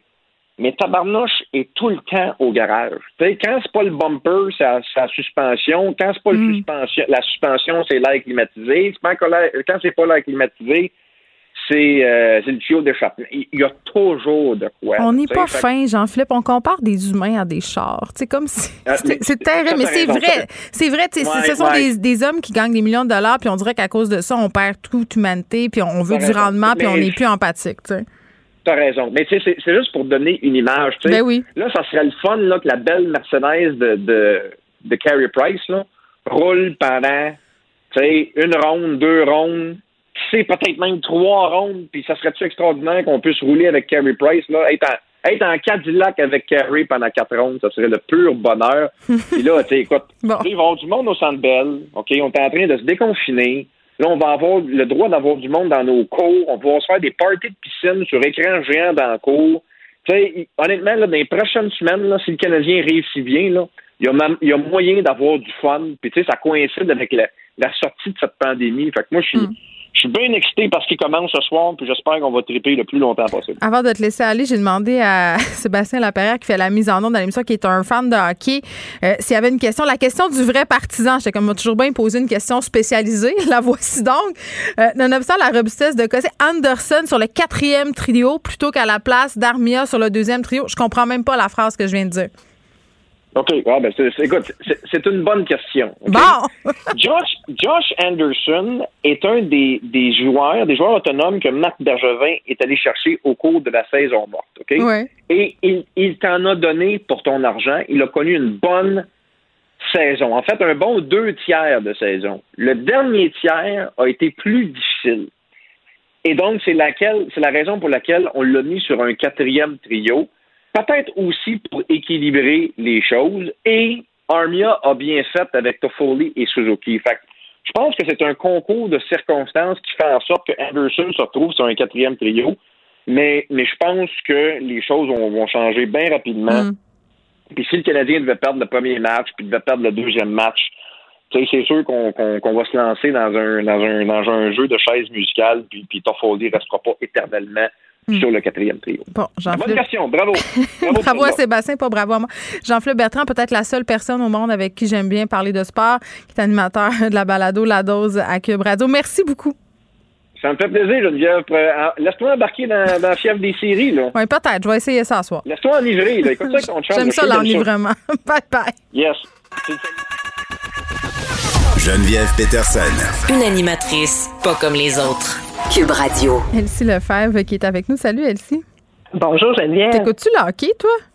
Un peu, un peu. J'ai une relation amour-haine avec les Canadiens. Là. Quand j'étais jeune, j'avais des des, euh, des posters dans mon dans mon sol, dans ma chambre. J'ai eu un chandail de, de Stéphane Richer. Puis euh, j'ai beaucoup aimé les Canadiens avec Piquet Souban. J'étais très fâchée. Puis là, euh, euh, je sais pas, j'ai de la difficulté, là. Caulfield ne pas, sera pas de l'alignement, fait que ça, ça me fâche, mais je vais sûrement le regarder mon chum. Ah oui, d'un œil distrait, puis je lirai euh, les commentaires drôlatiques de Léa Sreliski sur Twitter qui s'est mis à écouter le hockey puis qui, qui dit à l'écoute, mais elle comprend pas grand-chose. C'est très, très drôle. Ouais. moi, c'est mon gars qui joue au hockey, tu sais, donc. Oh non, t'es une hockey mom! Ben oh oui, donc c'est sûr que, tu sais, je, je, suis ça avec attention, donc, tu sais, ça, tu sais, j'ai une relation quand même assez particulière avec le hockey. Ah, je peux te dire quelque chose? Je te trouve tellement courageuse parce que pour vrai, là, moi, moi on dirait que chez nous, je fais de l'intox anti-hockey. Parce que je veux tellement pas que mon fils joue au hockey, puis c'est pour des raisons purement égoïstes, parce que ça me tente pas de me lever à 6 heures le samedi Ah ouais, matin pour courir les arénas. Je trouve que, tu sais, le, le- quand une famille vire hockey, c'est justement toute la famille qui doit, comme, tu sais, s'enligner autour de ça. Puis je te trouve vraiment bonne de t'astreindre à ça. Ah, mais j'ai résisté longtemps, mais finalement, quand tu embarques là-dedans, à un moment donné, tu te laisses prendre au jeu puis tu finis par être euh, super motivé. Mais effectivement, c'est super pesant pour la famille. Fait que, faut faire ça avec du dosage, là. Mais bon, j'espère que les Canadiens vont gagner. C'est sûr qu'on a besoin de ça pour notre morale. Je t'imagine crier sur le bord de la bande à 6 heures le matin avec ton café et tes Timbits. Ah ouais, ah non, je suis pas Ok. craquée, là, tu devrais voir ça. tu veux me parler euh, parce qu'on on, on le sait pas, mais il y a d'autres candidats à la mairie de Montréal que Valérie Plante et Denis Coderre. Tu voulais me parler d'eux aujourd'hui. Ils font quasiment pitié. Exactement. Fait que là, il y a de l'action. Donc, euh, effectivement, donc, sais, c'est sûr que ça va être un duel de titans entre Denis Coderre et Valérie Plante, mais on ne sait pas parce que 50 de, de, de Montréalais indécis, puis il y a près de 60% des Montréalais qui votent pas aux élections municipales. Donc, il y a quand même de l'espace pour une surprise. On se rappellera, euh, ben, Valérie Plante elle-même a causé une surprise parce qu'elle était vraiment pas connue quand c'est lancé. euh, euh, bon, elle avait gagné l'investiture de Projet Montréal, mais elle n'était pas du tout connue, même à Projet Montréal. Puis quand les élections ont commencé, les Montréalais la connaissaient pas du tout. Donc, c'est possible. Même chose, Régis Labombe, là, quand le- la première fois que c'est présenté, il y avait environ 4% dans les sondages. Donc, l'élection municipale, euh, c'est c'est long, ça dure presque deux mois. Et donc, ça peut euh, occasionner une surprise. Et donc, il y a deux nouveaux candidats. Euh, celui qui s'est annoncé aujourd'hui, donc le quatrième, c'est Balarama Holness. Donc, euh, euh, c'est un jeune homme qui est ben, montréalais. Euh, il a un père d'origine jamaïcaine, une mère d'origine québécoise. L'anecdote dit qu'ils se sont rencontrés dans un spectacle de Bob Marley. C'est quelqu'un qui, qui s'est fait connaître surtout pour... il s'est déjà présenté, donc s'est présenté avec l'équipe de Projet Montréal avec Valérie Plante en 2017. Euh, il s'était présenté à la mairie de Montréal-Nord. Il n'avait pas gagné. Puis, suite à, à l'élection, il s'était fâché un peu contre euh, Valérie Plante et son parti. Euh, il avait dit qu'il avait été un peu utilisé comme euh, un peu... euh, Un token. euh, ben exactement, là, c'est pour représenter la diversité. Puis lui, son gros dossier, son gros enjeu, c'est ça, c'est la représentation, la diversité, euh, le racisme systémique. Et donc, euh, c'est ça. Il a annoncé ses couleurs ce matin. Il dit qu'il va euh, avoir euh, présenté des candidats dans toutes, euh, dans tous les districts, dans tous les arrondissements, euh, une approche Il dit qu'il veut faire de la politique avec euh, avec les citoyens. Son slogan, c'est les gens avant la politique. Donc, euh, il dit qu'il va prioriser la sécurité d'emploi, le logement abordable, le transport collectif accessible. Donc, tu sais, c'est un vent de renouveau. Je pense que c'est une belle candidature. C'est euh, quelqu'un qui a aussi des études intéressantes, donc une maîtrise en éducation. Il étudie en droit à McGill présentement et c'est un champion. Donc, il a gagné la Coupe Grey en 2010. Donc, un Montréalais dans le cœur. J'ai hâte de voir s'il va réussir à percer. Mais c'est sûr que, tu sais, euh, il y avait un article sur lui dans le New York Times. On comparait un peu à le, au, au Barack Obama Quand canadien. même. Donc, euh, Seigneur. quand même, c'est ça. Donc, fait qu'il euh, pourrait plaire à une certaine tranche de l'électorat montréalais, là, certainement. Oui, effectivement, parce qu'il pourrait aller chercher des électeurs à Projet Montréal qui sont un peu progressistes, tu sais, qui ont envie tu sais, de montrer que tu sais, Montréal, justement, la diversité, le mouvement un peu woke, ou en tout cas, puis pour aller chercher des votes aussi à Denis Coderre, tu sais, qui est assez fort tu sais, dans, dans certaines communautés à Montréal, donc il Mhm. faut aller chercher bon les votes de ce côté-là. Puis il y a Marc-Antoine Desjardins, donc ça, c'est le troisième candidat. Lui non la plus, je le dernière. connais pas. C'est ça. Donc lui, c'est un avocat aussi. Donc euh, euh, c'est euh, un, cycliste, un fervent cycliste sportif. Donc c'est lui qui était à l'origine de la cyclovia, là, le, sais, quand ils ont fermé le boulevard Camillien Hood pour que les vélos puissent participer. Bon, donc il s'est présenté avec Denis Coderre à la dernière élection en 2019, avec 2018 pardon, avec à 2017 je suis mêlée. Donc, 2017, avec euh, Denis Coderre sur le plateau Mont-Royal, mais évidemment, c'est une forteresse de Projet Montréal, donc il n'avait pas remporté. Il mhm. s'est représenté quand Luc Ferrandez euh, a démissionné, donc à la mairie, avec le parti Vrai Changement, donc l'ancien parti Mélanie Joly. Et là, cette fois-ci, il fonde son propre parti. Donc, ce qui est paradoxal, ce qui est, euh, ce qui est, ce qui est curieux, c'est que Marc-Antoine Desjardins, Balarama Almes, puis on se rappellera qu'il y avait Félix-Antoine Jolicoeur, donc qui s'est présenté, puis finalement qui s'est retiré ben ces trois-là discutaient ensemble pour fonder un parti. Donc, euh, trois jeunes hommes, euh, 30, quarantaine, donc, euh, mm. tu sais, qui ont, qui ont de la foule, qui auraient dû, à mon sens, s'unir ensemble. Il y aurait peut-être plus de chances de l'emporter, mais bon, donc, il y en a un qui s'est discarté, puis il y en a deux maintenant qui sont sur les rangs. J'ai hâte de voir la suite des choses. Euh, oui, ben Marc-Antoine Desjardins qui a fondé le parti Ralliement pour Montréal. C'est ça? C'est ça, exactement. Ralliement pour Montréal. Après ça, euh, Balarama, lui, c'est Mouvement Montréal. On a Denis Coderre, Ensemble Montréal. On a Valérie Plante, Projet Montréal. Et, bon, pour être honnête, il y a deux autres candidats. Jean-François Cloutier, lui, c'est Équité Montréal. Puis euh, Gilbert Thibodeau, Action Montréal. Donc, euh, on a six partis, mais disons quatre candidats là, qui, qui risquent de faire un peu plus parler. Est-ce qu'il y aurait de l'espace pour Marc-Antoine Desjardins et Balarama? Tu sais, ça m'étonnerait pas qu'il y ait peut-être une fusion entre les deux. Mm-hmm. Est-ce qu'un des deux grands partis va réussir à aller les chercher avant la fin de l'élection? Je pense qu'ils vont travailler là-dessus. Euh, j'essaie de projeter à savoir est-ce que ça peut favoriser, qui ça va favoriser, tu sais, s'il y a une division du vote. Donc, euh, c'est pas évident. C'est sûr que mm. Valérie Plante, elle a une base très forte. Donc, euh, elle, elle a un 35 Mais il y a quand même, euh, attends, oui, elle a une base très forte, mais au, sein de Projet Montréal, en tout cas, ce qu'on murmure, c'est qu'il y a une certaine dissension. C'est pas tout le monde qui est très à l'aise avec les, les, façons de faire de la mairesse et, et, son exercice du pouvoir, disons ça comme ça. Effectivement. Oui, oui, tu as parfaitement raison. À l'interne, il y a eu beaucoup de problématiques. Exact. Bon, il y a des maires d'arrondissement qui ont été expulsés. Et après ça, il y a des maires d'arrondissement qui ont simplement quitté. Si on pense à bon à Luc Ferrandez, à François Croteau qui a annoncé la semaine dernière qu'il ne pas. Il y a des conseillers aussi qui ont quitté. Euh, bon, ça, c'est à l'interne. Est-ce que ça, ça va pergoler dans la population? Tu sais, comme tu les, les la politique de près le voient, mais est-ce que euh, puis là, ben, tu sais, Valérie Plante, elle a un défi. Denis Coderre a annoncé des bonnes candidatures dans les derniers jours, dans les dernières euh, semaines. Faut se laisser Parfait d'avoir l'occasion d'en parler. Merci beaucoup. La Banque Q est reconnue pour faire valoir vos avoirs sans vous les prendre. Mais quand vous pensez à votre premier compte bancaire, tu sais, dans le temps à l'école, vous faisiez vos dépôts avec vos scènes dans la petite enveloppe. Hmm, c'était bien beau. Mais avec le temps, ce vieux compte-là vous a coûté des milliers de dollars en frais, puis vous ne faites pas une scène d'intérêt. Avec la Banque Q, vous obtenez des intérêts élevés et aucun frais sur vos services bancaires courants. Autrement dit, ça fait pas mal plus de scènes dans votre enveloppe, ça. Banque Q. Faites valoir vos avoirs. Visitez banqueq.ca pour en savoir plus. Geneviève Peterson, la déesse de l'information. Vous écoutez Geneviève Peterson, Cube Radio. Cube Radio. Cube Radio. En direct à LCN. Geneviève Peterson est avec nous, que nous retrouvons euh, dans les studios de Cube Radio. Salut Geneviève. Salut Julie. on va se parler de ce qui s'est passé euh, hier sur la plage d'Oka, mais c'est arrivé aussi samedi dernier, des gens qui ont commencé tranquillement à se déconfiner toutes seules.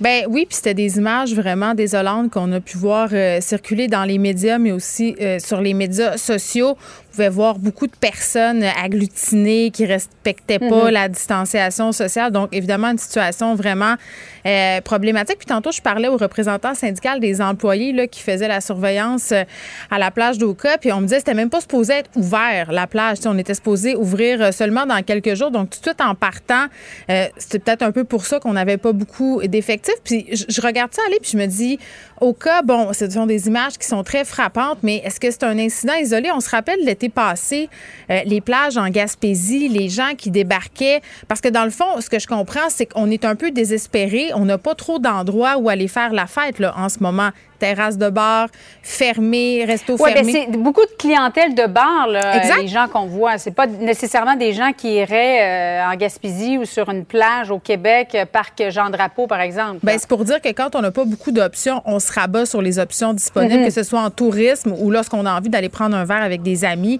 comme ça semble être le cas ici. Donc, on, on, investit, si on veut, des lieux qui sont publics, euh, qui sont finalement des lieux du territoire québécois. Puis on le sait, au Québec, on a beaucoup de plages, on a beaucoup de rivières, on a beaucoup de forêts. Là où c'est possible d'aller sans trop, trop être surveillé.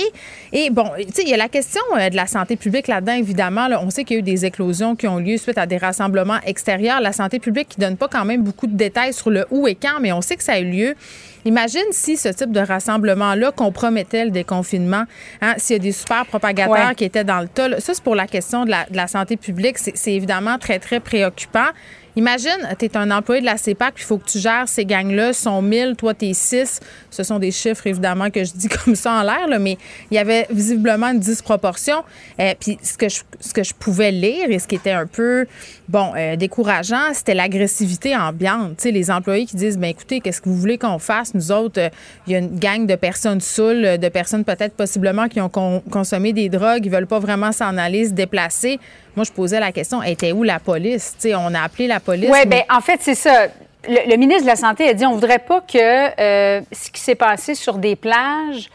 Euh, ce soit un peu comme le gym à Québec ou le karaoké à Québec Ben oui. et, et que ça devienne des événements où il y a multiplication de nombre de nouveaux cas. Il y a une limite hein, à l'extérieur. Il y en a qui se disent ben on est à l'extérieur, donc euh, on n'a pas à se soucier euh, de la distanciation physique. Il y a toujours une limite. Là. Si on est très très proche, évidemment, il y a transmission des, des gouttelettes. Ben oui, puis on se boit, on où boit, était puis la on se. Ouais. Ça, On va là. parler à un porte-parole de la CEPAC là, dans un Ouais. instant, mais où était la CEPAC? Comment se fait-il qu'on n'avait pas vu ça venir Ben, alors fermé. que samedi dernier, il y avait pla- déjà beaucoup de gens? Oui, ben c'est ça. Je pense Ouais, qu'il y a ben, eu un. C'était un- fermé, mais on pouvait y accéder. C'est ça. Donc, il y a eu un manque de planification, Ouais. puis certainement, euh, il y a des réponses qu'il faudra obtenir. Mais, tu sais, bon, là, il y a le point de vue de la santé publique, ça, c'est une affaire, mais la sécurité aussi après. Tu sais, quand on demande à des personnes d'évacuer rapidement, euh, bon. Mm-hmm. D'un côté, ils laissent derrière eux des déchets parce que ça se passe très vite, mais ces gens-là dont on parlait qui avaient consommé de l'alcool, qui avaient consommé des drogues, possiblement qu'il y a des gens qui ont conduit après ça, là, qui ont emprunté les routes euh, puis qui sont partis, un peu comme c'est le cas. euh, pour d'autres sites, là, je ne veux pas nommer aucun site en particulier, mais on le sait qu'il y a des endroits où il y a des gens qui fêtent, qui se rassemblent sur le bord de l'eau. Hein? Puis après ça, ils s'en vont en auto. La présence policière était où près des plages d'Oka? Ça aussi, on n'a pas beaucoup entendu parler. Puis la dégueulasserie qui a été laissée, là, qui va ramasser ça? Et moi, je trouve ça dommage. Puis tantôt, je faisais le parallèle avec les gens en Gaspésie. Puis non, c'est pas le même type de clientèle. Mais ce que j'allais dire, c'est quand tu t'en vas dans un endroit, cochonner l'endroit, puis que tu penses pas plus loin que le bout de ton nez, puis que tu laisses tes affaires, ben après ça, c'est plate parce que les gens qui respectent les consignes, les gens qui se ramassent, les gens qui s'en vont là en famille, euh, qui veulent euh, finalement juste passer un bon moment, puis qui savent vivre finalement, ben c'est eux qui sont pénalisés parce qu'après ça, ces sites-là sont fermés. On veut plus de camping sauvage sur le bord des plages. On veut plus de personnes sur le bord des rivières. Donc, je trouve ça un peu dommage. Puis, je ferais un peu le parallèle avec la COVID. On a payé longtemps pour des gens qui voulaient pas se soumettre aux mesures sanitaires. Là, tu faisais référence au gym de Québec tantôt. Ben, ça serait plate de se dire qu'à cause d'une gang de taupins qui a pas voulu suivre les consignes à Oka, ben, qu'on se ramasse Mhm. avec une super éclosion ou que cette plage-là décide de sévir, qu'accepte moins de monde et que, bon, les gens qui ont du bon sens puis qui veulent aller juste là passer un bon temps entre amis puis en famille se retrouvent le bec à l'eau puis qu'on n'ait plus aucun endroit où aller parce que finalement, on se ramasse pas. À suivre, donc. Merci beaucoup, Geneviève. Bon après-midi à toi. Merci. La Banque Q est reconnue pour faire valoir vos avoirs sans vous les prendre. Mais quand vous pensez à votre premier compte bancaire, tu sais, dans le temps à l'école, vous faisiez vos dépôts avec vos scènes dans la petite enveloppe. là. Hmm, C'était bien beau. Mais avec le temps, ce vieux compte-là vous a coûté des milliers de dollars en frais, puis vous ne faites pas une scène d'intérêt. Avec la Banque Q, vous obtenez des intérêts élevés et aucun frais sur vos services bancaires courants. Autrement dit, ça fait pas mal plus de scènes dans votre enveloppe, ça. Banque Q. Faites valoir vos avoirs. Visitez banqueq.ca pour en savoir plus. Joignez-vous à la discussion. Appelez ou textez le 187 Cube Radio 1877 827 2346. Bon, on le sait, là, on peut pas trop ou on ne veut pas trop sortir de la province de Québec pour nos vacances euh, cet été. Il y aura une pression qui va être exercée sur nos différents sites naturels, les parcs aquatiques. Et selon un sondage léger qui a été euh, réalisé récemment, plus de la moitié des Québécois, 55% euh, disent qu'ils vont passer leurs vacances près d'un plan d'eau. Là, on parle ici d'un lac, d'une piscine, ça peut être aussi près d'une rivière. Et ça pose toutes sortes de questions au niveau de la sécurité. On parle avec Rénal Hawkins, qui est directeur général de la Société de sauvetage. Monsieur Hawkins, bonjour. Bonjour à vous. Bon. Euh, il y aura plus de monde qu'à l'habitude, bien évidemment, là, sur le bord euh, des cours d'eau. les ventes de piscines ont explosé, pour vrai, là, parce que à cause de la pandémie, les gens euh, bon, prévoient du temps dans leur cours. Les gens ont acheté des chalets, louent des chalets. On va passer l'été sur le bord de l'eau. Et ça, M. Hawkins, vous, vous parce qu'on s'est souvent parlé, vous, vous me le dites, ça représente un risque.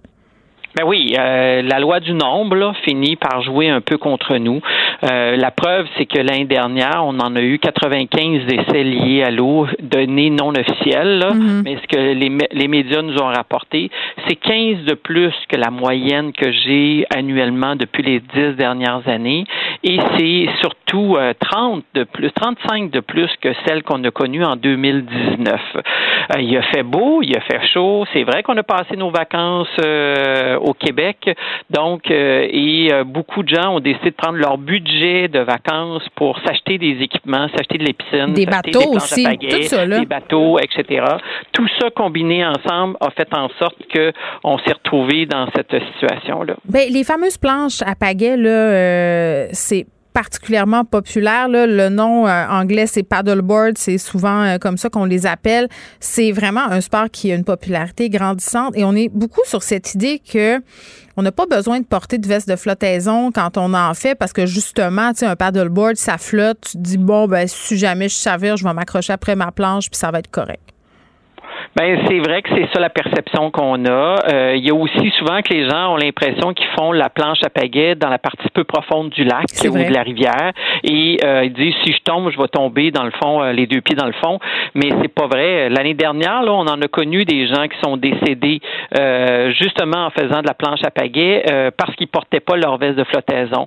D'autant plus que le règlement fédéral vous dit que vous devez l'avoir ce dispositif de flottaison là à bord de l'embarcation si je peux me permettre, là, euh, ce qui fait en sorte que vous êtes obligé de la traîner attachée à votre à votre planche à pagaie. Donc, pourquoi pas la porter? Euh, d'autant plus que maintenant, là, euh, vous avez des compagnies qui en ont fait là, des modèles tellement minces qui fait que c'est vraiment visé pour les gens qui font la planche à pagaie. Mm-hmm. Et si jamais vous avez besoin de la gonfler, là, ben, il y a une petite bonbonne de CO2 qui va vous permettre de rester beaucoup plus longtemps à la surface de l'eau. Donc, on n'en a plus d'excuses de ne pas porter ce dispositif-là. Savez-vous la principale raison pourquoi les gens ne la portent pas? Parce que c'est laid et ils veulent bronzer? Mais non, c'est parce qu'ils n'ont pas l'intention de l'utiliser. Ils n'ont pas ah! l'intention de se retrouver par-dessus bord. Ben ils n'ont pas l'intention d'avoir un accident. Ben Alors donc, euh, et c'est pour ça, puis je le souhaite pas qu'ils en aient, là, je veux pas être moralisateur, mais je veux pas qu'il y en ait, mais on sait que c'est ça qui va faire la différence, tout comme on n'attache pas notre ceinture dans le tout parce qu'on a l'intention d'avoir un accident, là. Mais non, mais c'est ça. ça va faire la différence. Dans un accident, justement, il y a le mot accident, ça veut dire que tu ne l'as pas vu venir la plupart du temps. Euh, on pense aussi que les noyades se produisent majoritairement dans les piscines parce que les cas qui sont beaucoup médiatisés, évidemment, ce sont les noyades d'enfants, mais euh, c'est pas nécessairement le cas. Là. Non, surtout pas. Euh, je vous dirais que la moyenne d'âge a 39 ans. C'est ça. Euh, et euh, ça a eu lieu dans les rivières, dans les lacs et dans le fleuve Saint-Laurent. Sur les 95, là, il y en a 80 qui ont eu lieu en ce qu'on appelle un plan d'eau naturel. Pourquoi? Donc, et ben, il y a la témérité, il y a le fait de ne pas porter la veste de flottaison. Vous avez fait allusion au sondage de Léger pour Allstate Canada. Oui. ben, on, a posé plus loin la question aux 18-34 ans, avez-vous l'intention de porter votre veste de flottaison? Et 42% ont répondu oui. Donc, ce qui veut dire que 58% qui, eux, pensent qu'ils n'en ont pas de besoin. Euh, donc, euh, et euh, au Québec, là, on sait, on aime les rivières. Hein. De plus en plus, on les a aménagées, ces rivières-là. On veut les utiliser, ne serait-ce que pour relaxer, mais il y a des gens qui décident qu'ils vont s'y baigner. C'est pour ça que je dis, si ça n'a pas été aménagé pour la baignade, la rivière, vous devriez la considérer que pour des sports nautiques, ce qui veut dire porter votre veste de flottaison en tout temps. Ou se baigner avec une veste de flottaison. Ben, c'est là où je dis, euh, justement, vous devez porter, parce que des fois, là, la, la, rivière nous paraît calme à la surface, mais en dessous, il y a des vortex, il y a des aspirations vers le fond, il y a justement de la turbulence, il y a des courants, donc raison de plus. Là. Puis là, vous allez me dire, ah oui, mais je me suis baigné la semaine dernière, il s'est rien passé. Oui, mais il y a eu une pluie averse importante. C'est plus la même rivière, c'est plus le même débit. Donc, et là, j'attire l'attention de vos auditeurs auditrices là, qu'à ce période-ci de l'année, l'eau est froide, pour pas dire frette, là. L'eau est froide. Et cette eau-là vous cause euh, un choc thermique tellement important qui vous amène une hyperventilation non contrôlée, qui au bout d'une minute vous devenez inconscient et pas de veste de flottaison, ben c'est une noyade certaine. Parce que vous savez quoi, euh, Geneviève, là, sur les 95 là, de l'année dernière, 50% une victime sur deux était seule au moment de l'incident. Donc, personne pour vous extirper de l'eau, personne pour appeler le 911. Alors, comme dirait une certaine publicité, à deux, c'est toujours mieux. Non, mais vous, avez complètement raison. Puis, je pense qu'on peut se permettre aussi un peu de sensibilisation sur la consommation d'alcool et la baignade et les sports nautiques aussi, là, parce que l'alcool est souvent impliqué dans, dans les accidents où la témérité est en jeu. Quatre fois sur dix 40 de nos victimes chez les adultes avaient consommé de l'alcool. Certaines même de ces victimes-là dépassaient les limites permises là, pour la conduite. Donc, euh, et euh, le fait qu'on a toujours observé avec euh, notre partenaire Éducalcool, c'est que à cause de la déshydratation qui est causée par le vent, le soleil, parce que vu que vous êtes à l'extérieur, l'absorption de l'alcool se fait plus rapidement. Je viens pas changer mon taux d'alcoolémie, mais elle se fait plus rapidement. Donc, mon discernement est nécessairement affecté plus rapidement.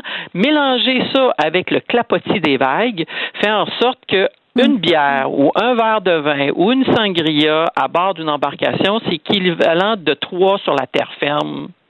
Ah, ben je le savais pas. Ben c'est à prendre en considération. Puis moi, j'ai déjà été témoin d'incidents où justement tu prends trois, quatre petites bières au soleil, puis finalement tu te sens pas mal plus affecté par la colle que tu l'aurais pensé au départ quand, quand tu consommes ces bières-là dans ta maison. Euh, donc, ça, c'est une chose. maintenant, on revient aux piscines, là, parce que c'est quand même l'une des préoccupations. Euh, euh, puis moi, ayant des enfants, je peux vous le dire, M. Haken, c'est une de mes, ma plus grande phobie, là, c'est, la noyade dans, dans, la piscine chez nous. Ils sont rendus plus grands, là, c'est moins stressant, mais, mais quand même.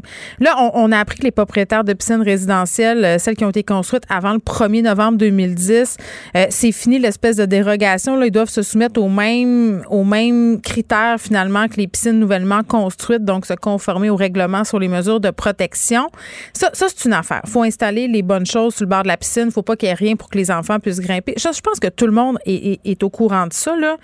Mais une des affaires dont on parle moins, c'est les jeux d'enfants. Les jeux d'enfants qui sont dangereux. Tu sais, euh, on l'a tous déjà fait, le concours de celui qui retient son souffle le plus longtemps dans l'eau. Moi, mes enfants faisaient ça, puis j'avais pas l'impression que c'était dangereux, mais, mais ça peut l'être. Ça l'est. Ça Les coronaires nous l'ont démontré.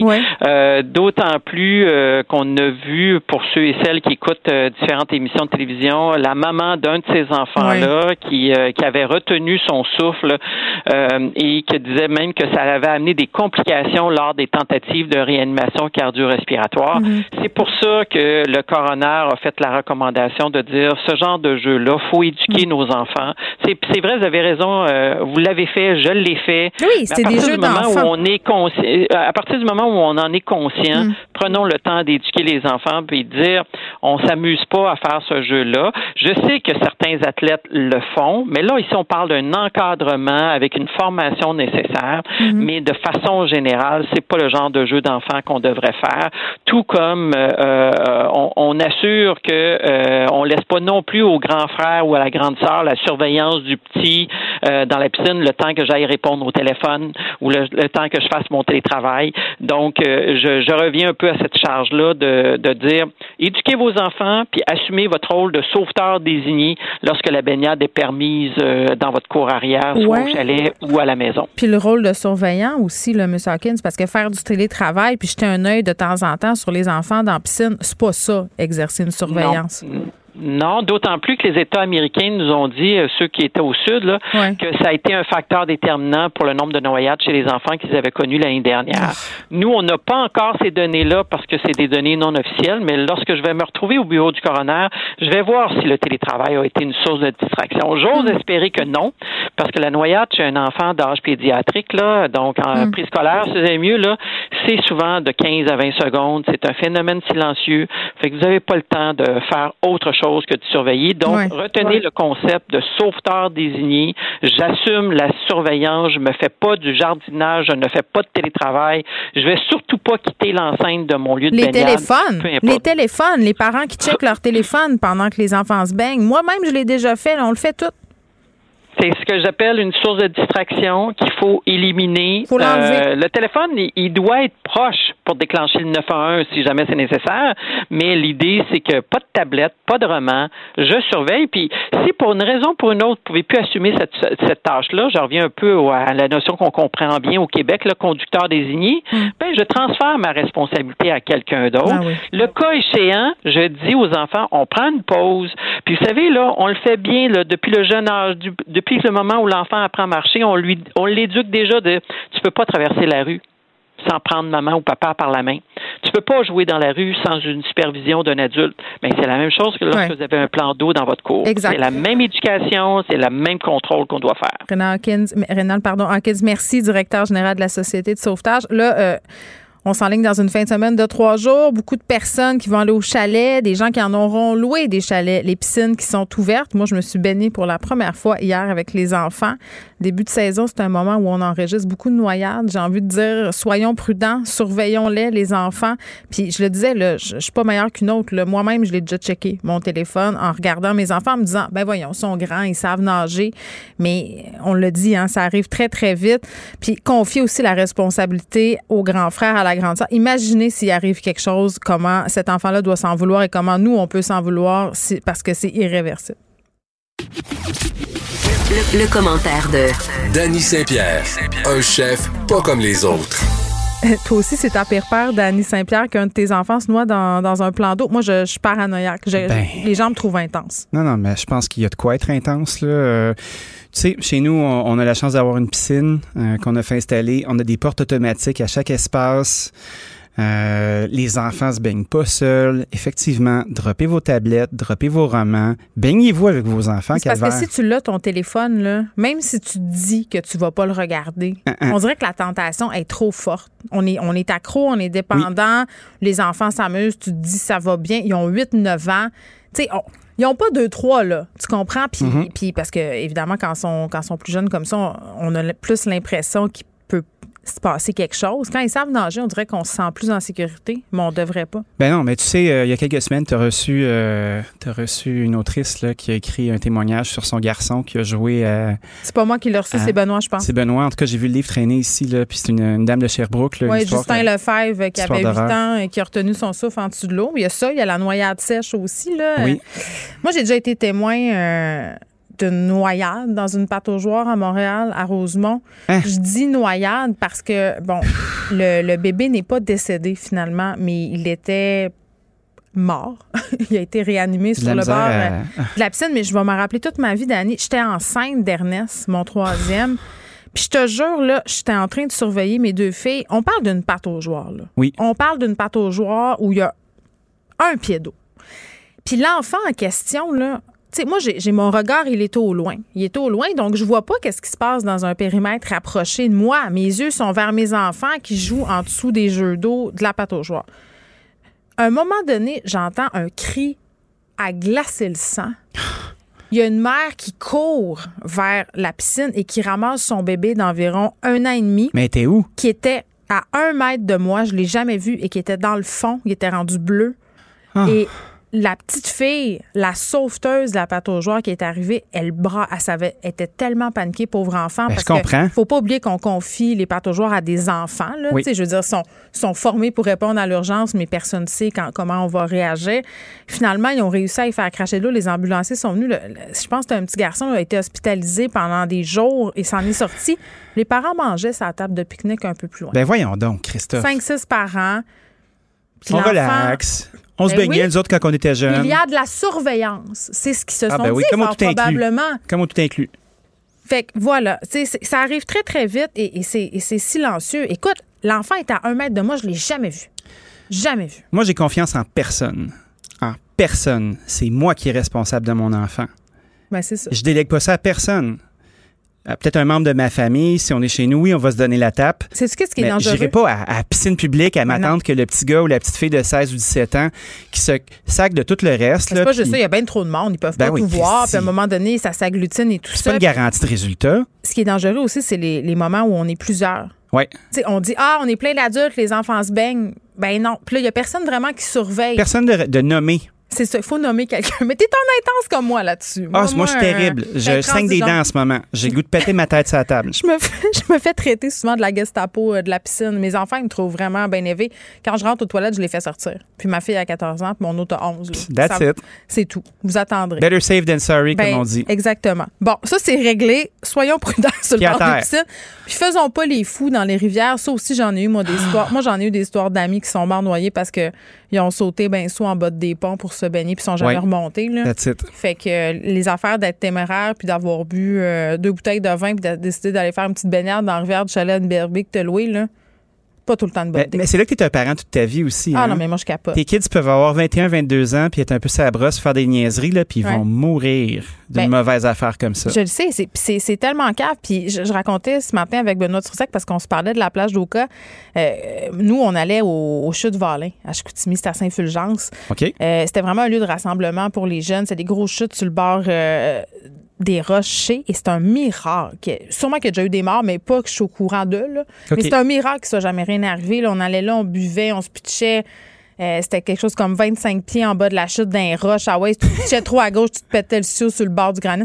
C'était Ah. très dangereux. Oui, Ah oui. oui. Puis il y avait des carrières aussi à Saint-Honoré abandonnées avec de l'eau de pluie et de l'eau turquoise. Là, ça se ramassait là le soir. Un cénoté euh, du terroir. C'était dangereux en maudit. Là. Il n'est jamais rien arrivé. Mais c'est pas toujours le cas. Il y a des accidents bêtes. Tu reviens pas pour le compter, comme dirait ma mère. C'est ça qui est. Ou Tu tu te ramasses paralysé, là, Bon. là, c'est tout le temps l'autre personne, tu sais. Exactement. Dans, dans la chaise roulante avec On la paille en train de s'avancer. là. On est pas lourd, on, est avertit les gens. Non, mais pour vrai, faites attention parce que souvent les noyades, c'est tellement cave. Là. Ça pourrait tellement être évité. Mon ancien beau-père, je, je le raconte à chaque année parce qu'à chaque année, je fais cette entrevue-là parce que je capote là-dessus. Ça va, puis là, je t'accompagne il- aujourd'hui. Il s'attachait euh, l'encre autour du bas, de la botte Pourquoi? pour pêcher. Je sais pas.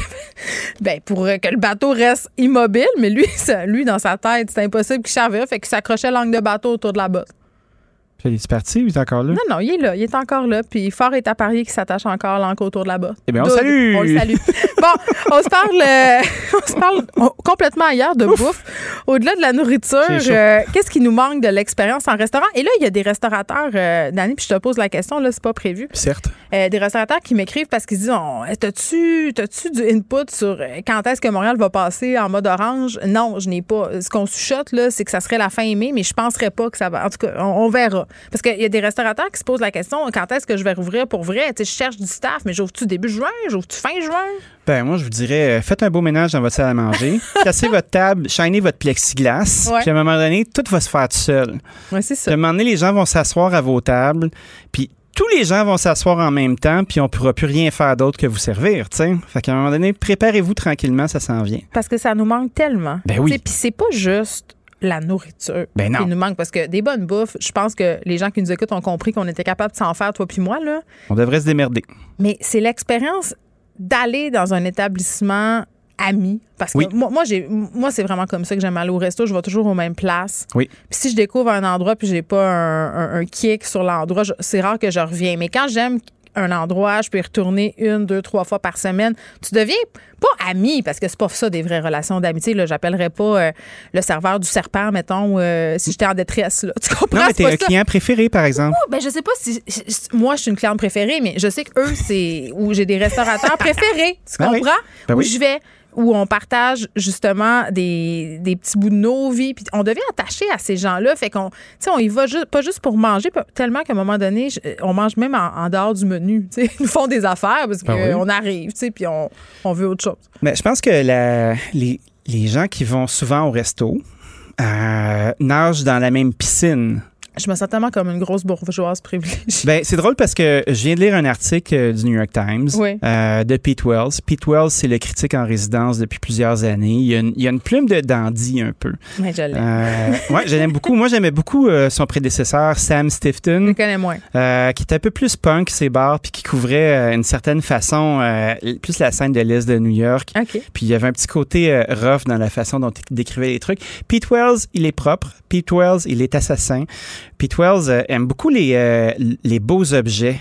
C'est vraiment un dandy. Fait que tu vois comme lui ce qui lui a manqué. Puis je trouve ça intéressant parce que c'est exactement ce que je ressens. Ouais. Tu sais, quand tu quittes la vie virtuelle, là, puis tu te retrouves à, à retourner dans le zoo qui est le vrai monde. Ah mon Dieu, ça va me prendre une période d'adaptation, mais OK, oui. Tu- Quand, je vais le quitter. T'es assis, euh, assis, exemple, on, on parle des terrasses qui sont aménagées un petit peu partout dans la ville de Ouais. New York, à Manhattan, ou dans la rue, tu peux t'asseoir, puis on s'est créé des restaurants à ciel ouvert. Ben, quand tu vas dans un resto, d'habitude, euh, les lumières sont tellement tamisées que tu vois rien. La vie se passe au centre du resto qui est le bar. Tout le monde est taponné. Là, il n'y a plus de bar. Les tables sont distancées. Tu t'assois à l'extérieur. La lumière est un peu plus claire. On est moins dans une espèce de chaos, puis tu as le temps de voir les gens.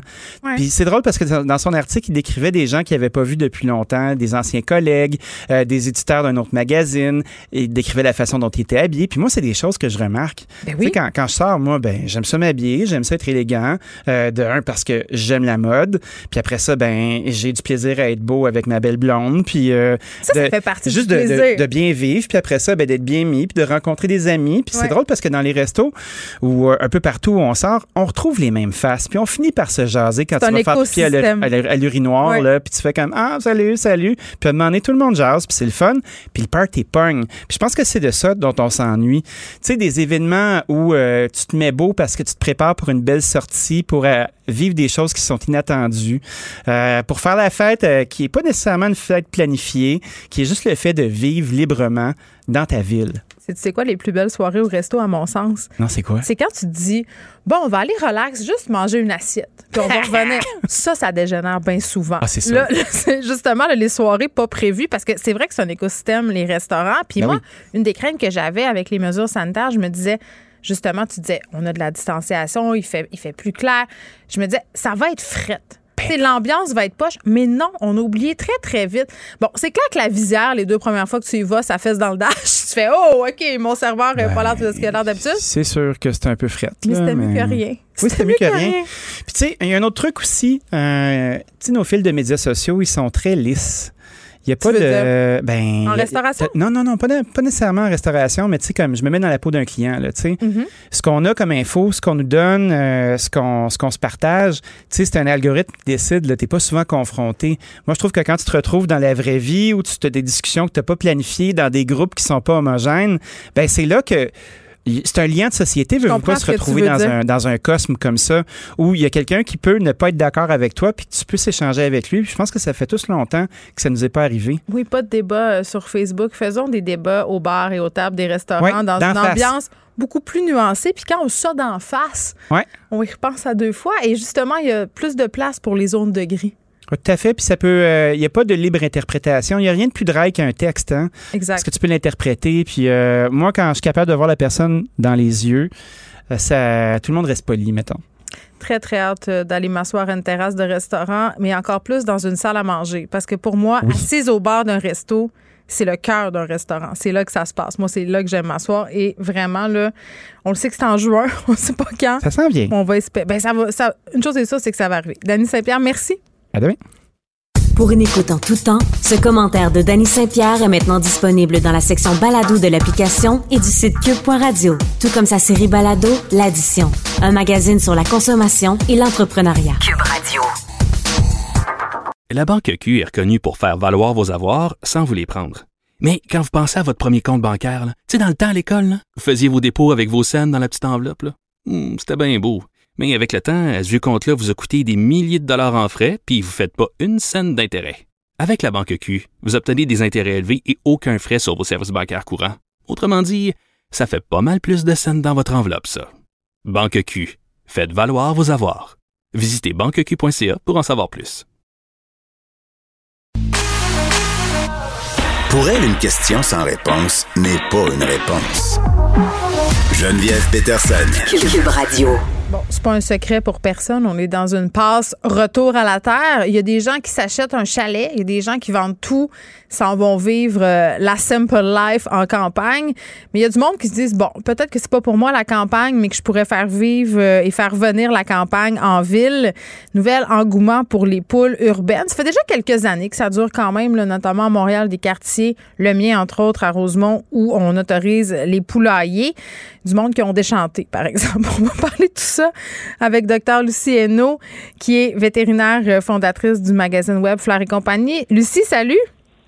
Salut Geneviève. Faut que je te dise euh, que j'ai déjà caressé le rêve d'avoir des poules dans ma cour arrière parce que quand tu regardes ça, ça a l'air bucolique. Moi, j'ai compris là que ça arriverait pas en ce qui me concerne, mais Sébastien qui fait la mise en onde de l'émission, lui a bien envie d'en adopter des poules. Puis on veut que tu nous expliques aujourd'hui, euh, c'est quoi que ça implique avoir des poules puis avoir des poules en ville en particulier? Bon, Sébastien, c'est la bonne chronique pour toi avoir des poules, ça implique d'abord et avant tout avoir du temps. Hein? Parce que les poules, tu les as été comme hiver.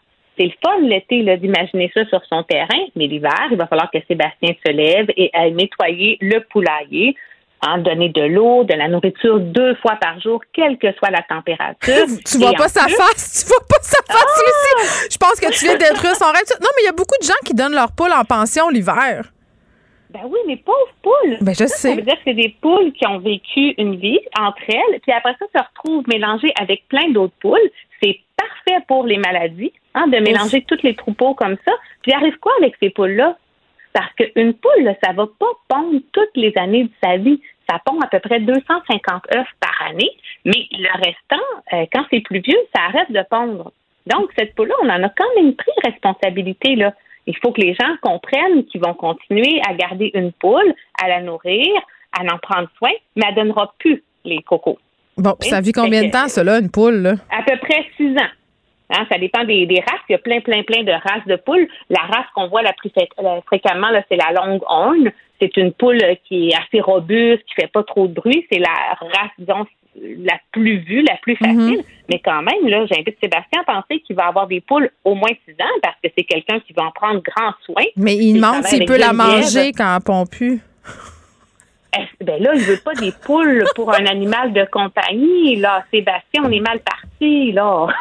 ben comme bien. Non, mais attends, je pense que Sébastien représente la façon de penser de bien des gens, c'est-à-dire tu veux des poules pour euh, pour avoir des œufs, puis à un moment donné, quand c'est fini, tu te dis ben là, qu'est-ce que je fais avec? Est-ce que je la mange? Mais Sébastien, comme bien du monde, a pas réellement mesuré l'attachement envers la poule, parce que moi, Lucie, mon, ancien beau-père, mon Dieu, je, je n'aime pas mon ancien beau-père aujourd'hui beaucoup à l'émission, euh, avait des poulets à un moment donné, puis s'est dit, je vais faire l'abattage de poulets. C'était pas pour les œufs nécessairement, mais à un moment donné, là, quand il a eu élevé tous les poulets, il les aimait, Lucie. il n'a pas été capable de les tuer. C'est vraiment, tu sais, là, les gens qui ont un canari ou un oiseau dans la maison, un perroquet, ils deviennent très attachés à ces oiseaux-là. Ben, les poules sont tout aussi attachantes. Pour vrai? Tout autant capables de reconnaître leur monde, tout autant capables d'apprendre des choses c'est gentil, une poule. C'est réellement gentil, c'est méga social. Hein, c'est fait pour vivre en gang de filles. Fait que ça, Sébastien, j'aimerais mieux lui dire que ça y prend au moins trois poules. C'est vraiment, là, une poule, c'est heureux quand c'est des un petit groupe de poules. OK. des gangs de filles ensemble. Fait que là, Sébastien va avoir ses trois poules. Puis, maintenant, on a la loi qui protège les animaux, hein, la loi pour le bien-être animal. Ouais. Donc, ces animaux-là, il faut en prendre soin les nourrir comme il faut, s'assurer que leur habitat leur convient. Euh, aussi, Sébastien, je voudrais juste finir avec l'entretien de ton poulailler. Chaque poule va produire un kilogramme de déchets, de fientes à chaque semaine. OK, c'est quand même pas mal, ça. C'est quand même pas mal, là. Et puis, ces déchets-là, il y a plein de réglementations pour aller les disposer. Hein, parce qu'il peut contenir des parasites, ça peut contenir des bactéries. Des fois, les gens vont dire Ah, ben, je vais en faire du compost et je vais le mettre dans mon jardin. Prudence, prudence, hein, parce que les poules, elles peuvent transmettre des maladies aux humains. La salmonellose, la, la, salmonellose qu'on connaît bien, pour une poule, c'est quasiment normal d'avoir ça. OK quand on se procure nos poules, il faut absolument les prendre dans des couvoirs certifiés ou dans des coops. Il faut que ce soit des poules vaccinées. On est très, très peu conscient de tout ça au Québec parce qu'on fait très, très bien au niveau de la santé publique. C'est les gros élevages commerciaux euh, c'est peut-être pas ce qu'il y a de plus haut au niveau du bien-être animal, mais c'est très réglementé au niveau de la santé publique. C'est comme ça qu'on a très peu de cas de transmission de salmonellose au Québec. Hein. Mais les œufs qui sont frais, qui n'ont pas été réfrigérés assez rapidement. Oh oui, c'est toute une gestion. Oui, toute une gestion. Il faut y penser à ça. Des fois, les gens vont se dire Ah, j'ai les meilleurs œufs parce que euh, c'est des œufs qui ont été produits chez nous. Oui, mais non parce que justement, il n'y a pas d'inspection au niveau des parasites. Ces œufs-là doivent être nettoyés, réfrigérés. Non, mais attends, Lucie, avant, les gens mangeaient des œufs, puis je veux dire, il y a moyen de bien faire ça quand même. Là. Il, y a, moyen d'aller. Qu'est-ce qu'il faut dire? Récolter, récolter, cueillir les œufs le matin, puis les amener dans le frigidaire, puis c'est correct. Oui, il ben, faut se laver les mains. OK. Il faut faire attention aux personnes immunosupprimées. Par exemple, les jeunes enfants n'ont pas un système immunitaire aussi fort, euh, les personnes âgées, les femmes enceintes, toutes les gens en chimiothérapie quand on dit avant, les gens mangeaient des œufs, oui, mais avant, les gens n'avaient pas justement la chimiothérapie. Oui. Les gens mouraient à 30 ans aussi avant. C'est pour ça que l'argument, c'était mieux dans le temps. Là. Bon, je, le faisais quand même pour t'entendre, mais dans le sens où je, suis bien consciente qu'à un moment donné, les normes d'hygiène ont changé aujourd'hui. Mais là, on se parle des soins que ça implique avoir des poules, puis je comprends que c'est quand même considérable, que c'est pas non plus une partie de plaisir nécessairement l'hiver. Euh, puis il y a le fait aussi que les poules pondent pas toute leur vie. Il y a le fait aussi qu'à un moment donné, elles pondent pas nécessairement toutes. Là. Je connais des gens qui ont des poules et qui n'ont jamais eu un sacré œuf. Mais avoir des poules en ville, avoir des poules en ville, c'est quand même. Qu'est-ce que ça implique pour vrai? Y a des règlements? Tu sais, comment ça marche? D'abord, ça peut impliquer des chicanes de voisins.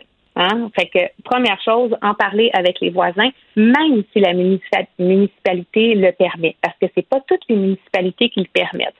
Ensuite, il y a des municipalités qui vont le permettre à condition d'avoir un terrain assez grand. Il y a aussi d'autres places où est-ce que tu vas être obligé d'avoir une certaine distance avec les voisins pour être sûr qu'ils ne sont pas euh, trop achalandés ou, que les, poules ne leur nuisent pas trop. Mais ça fait du bruit, des poules?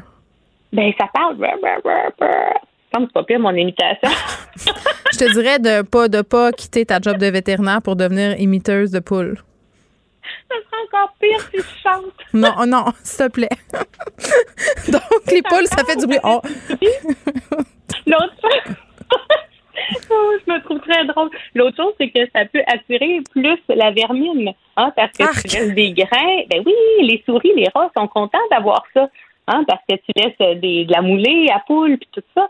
Fait que il faut faire une gestion aussi parasitaire euh, de, de ces petites vermines-là. Ah, c'est donc bien du trouble, sérieusement. Ben, ça en est plus que les gens pensent. Maintenant, moi, j'ai des amis qui ont des poules, euh, dont euh, un vétérinaire que je connais très bien, qui a son petit poulailler, les trois poules, ça fait des années. Il y en a deux là-dessus qui pondent plus parce qu'elles sont plus vieilles, sont, sont méga cool, ces petites poules-là. Mais effectivement, les autres, quand ils partent en vacances, ben, ils ont quelqu'un hein, qui paye à venir faire le poulailler, puis deux fois par semaine à vider le poulailler au complet. Puis euh, c'est la gestion justement des excréments de poules parce qu'ils veulent pas étendre ça partout. Fait, oui, ça peut être le fun, puis ça peut être bucolique, puis ça peut être une aventure qui nous tente, mais il faut que ça nous tente pour les six prochaines années.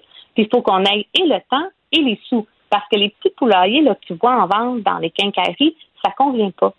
Il faut absolument que ton sol soit drainé tu tu peux pas juste mettre ça là. Quand ils mouillent, il faut pas qu'il y ait d'accumulation d'eau. Ils peuvent pas rester là.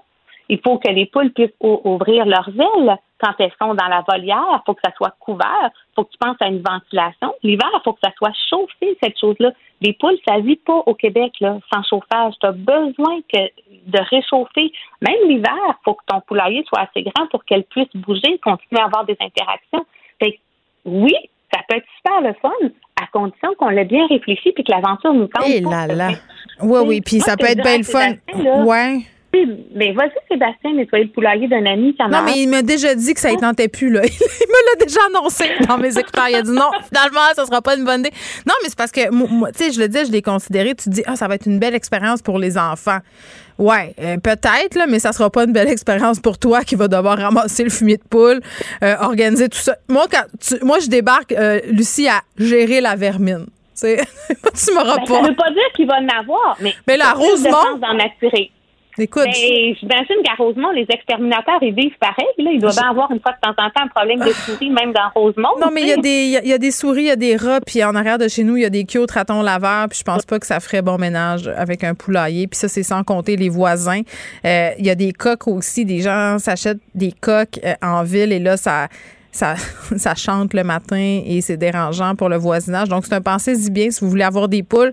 Ça peut être le fun, mais comme dans toute chose, je pense que c'est ça qu'on apprend euh, avec toi, Lucie, dans ta chronique, là, euh, avant d'adopter des animaux, euh, genre cochon, poule, chien, chat, juste aller lire un peu, aller voir vraiment ce que c'est sur le terrain, écouter des vidéos, pas juste checker sur Instagram, parce que c'est ça, hein? Sais, euh, on regarde Ben des oui. belles photos de retour à la terre sur Instagram, puis on voit des belles filles en robe blanche sur le bord de des poulaillers avec des poules rousses, puis des gars qui ont l'air heureux, puis on se dit, hey, ça va être pour nous autres. Mais c'est ça. on va laisser ça se d'autres. peut, ça se peut que ça soit pour, pour chacun d'entre nous, mais il faut avoir le goût à Ouais. long terme, C'est le ça. temps et les sous. Moi, j'ai, moi, je, je te confirme tout de suite que j'ai pas le goût.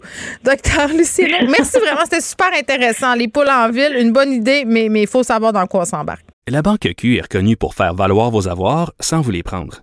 Mais quand vous pensez à votre premier compte bancaire, tu dans le temps à l'école, vous faisiez vos dépôts avec vos scènes dans la petite enveloppe. Hmm, C'était bien beau. Mais avec le temps, ce vieux compte-là vous a coûté des milliers de dollars en frais, puis vous ne faites pas une scène d'intérêt. Avec la Banque Q, vous obtenez des intérêts élevés et aucun frais sur vos services bancaires courants. Autrement dit, ça fait pas mal plus de scènes dans votre enveloppe, ça. Banque Q. Faites valoir vos avoirs. Visitez banqueq.ca pour en savoir plus. Autres. Geneviève Peterson. Une animatrice pas comme les autres. Cube Radio. T'es avec Vincent Destoureau pour terminer cette émission? Bonjour. Le pont de l'île aux Tourtes fermé. Moi, j'aime ça dire île aux Tourtes. Je, juste dire ce Oui, ce- ce- c'est ce un beau nom-là. nom. J'aime ça. C'est où? Bon, euh, en fait, le pont de l'île aux Tourtes, c'est- un vieux pont, le pont qui relie euh, l'île de Montréal à la Montérégie, là, à Vaudreuil-Dorion. Donc, Ouais. on est au sud-ouest de la province.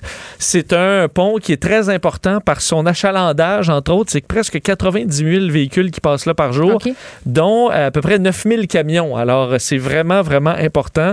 Et dans les dernières minutes, on a annoncé qu'on devait fermer d'urgence le pont de l'île aux Tourtes euh, pour des raisons de sécurité. On a l'impression Yes. qu'on a du déjà vu un peu avec certains ponts, euh, euh, entre autres dans la région de Montréal, mais euh, bon, ça, ça- ça circulait depuis déjà quelques heures qu'on avait découvert alors qu'on fait des travaux. Euh, c'est un vieux pont, le pont construit en 1965. Ouais. On est à préparer le, le- le- le- nouveau pont. Oui, la durée de vie est atteinte. là. Oui, et là, tout ce qu'on fait, c'est essayer de faire des travaux pour euh, permettre de, de- que ce pont-là tienne en attendant la construction du nouveau. Et c'est pendant ces travaux-là qu'on aurait découvert quelque chose qui cloche, de- des dommages plus importants que prévu, de sorte qu'on prend la décision euh, de fermer le pont complètement, ce qui va causer tout un casse-tête. C'est sûr qu'on n'a pas les- le niveau de trafic qu'on avait euh, Mhm. euh, hors COVID. Mais. Mais c'est compliqué. Là, tu te retrouves avec un secteur qui est vraiment. qui, où les alternatives sont peu nombreuses. D'ailleurs, François Bonnardel disait tantôt qu'on travaillait au ministère des Transports sur des, bon, des plans, en quelque sorte, plans B. de contournement. Des mesures d'atténuation, c'est Ah, le terme que je cherchais, qui seront ça, les- annoncés sous oui, peu. Et là, c'est sûr que pour cet après-midi, euh, on va oublier ça. Euh, et tu sais, atténuation, ça réglera vraiment pas le problème. Donc, euh, désolé aux gens du secteur, mais ça, ça va être un casse-tête en espérant que ce soit pas pour longtemps. Là. Oui. Et là, c'est un peu le point d'interrogation qu'on a. Est-ce que c'est euh, quelque chose qui se corrige rapidement ou pas? On va espérer que ça se corrige vite, en tout cas. Oui, absolument. Euh, Snowbird euh, qui pourront faire reconnaître leur vaccin. oui, Parce que quand même. la croix et la bannière. Là. Euh, ben là, euh, il y a quand même en fait 300 000 Canadiens qui sont, euh, qui sont non, même euh, de Québécois qui, sont, qui ont été vaccinés à l'étranger, en grande partie aux États-Unis. Évidemment, nos snowbirds, entre autres en Floride. Mhm. Tu sais que les vaccins aux États-Unis étaient grandement disponibles. Euh, ben là, le plan de match pour pouvoir faire reconnaître ces vaccins-là euh, est, euh, ben, est lancé. Donc, euh, les gens, là, c'est des Québécois qui ont été vaccinés l'étranger ou qui nous écoutent euh, de là-bas, ben, euh, vous, prenez, vous allez pouvoir prendre rendez-vous sur Clic Santé carrément.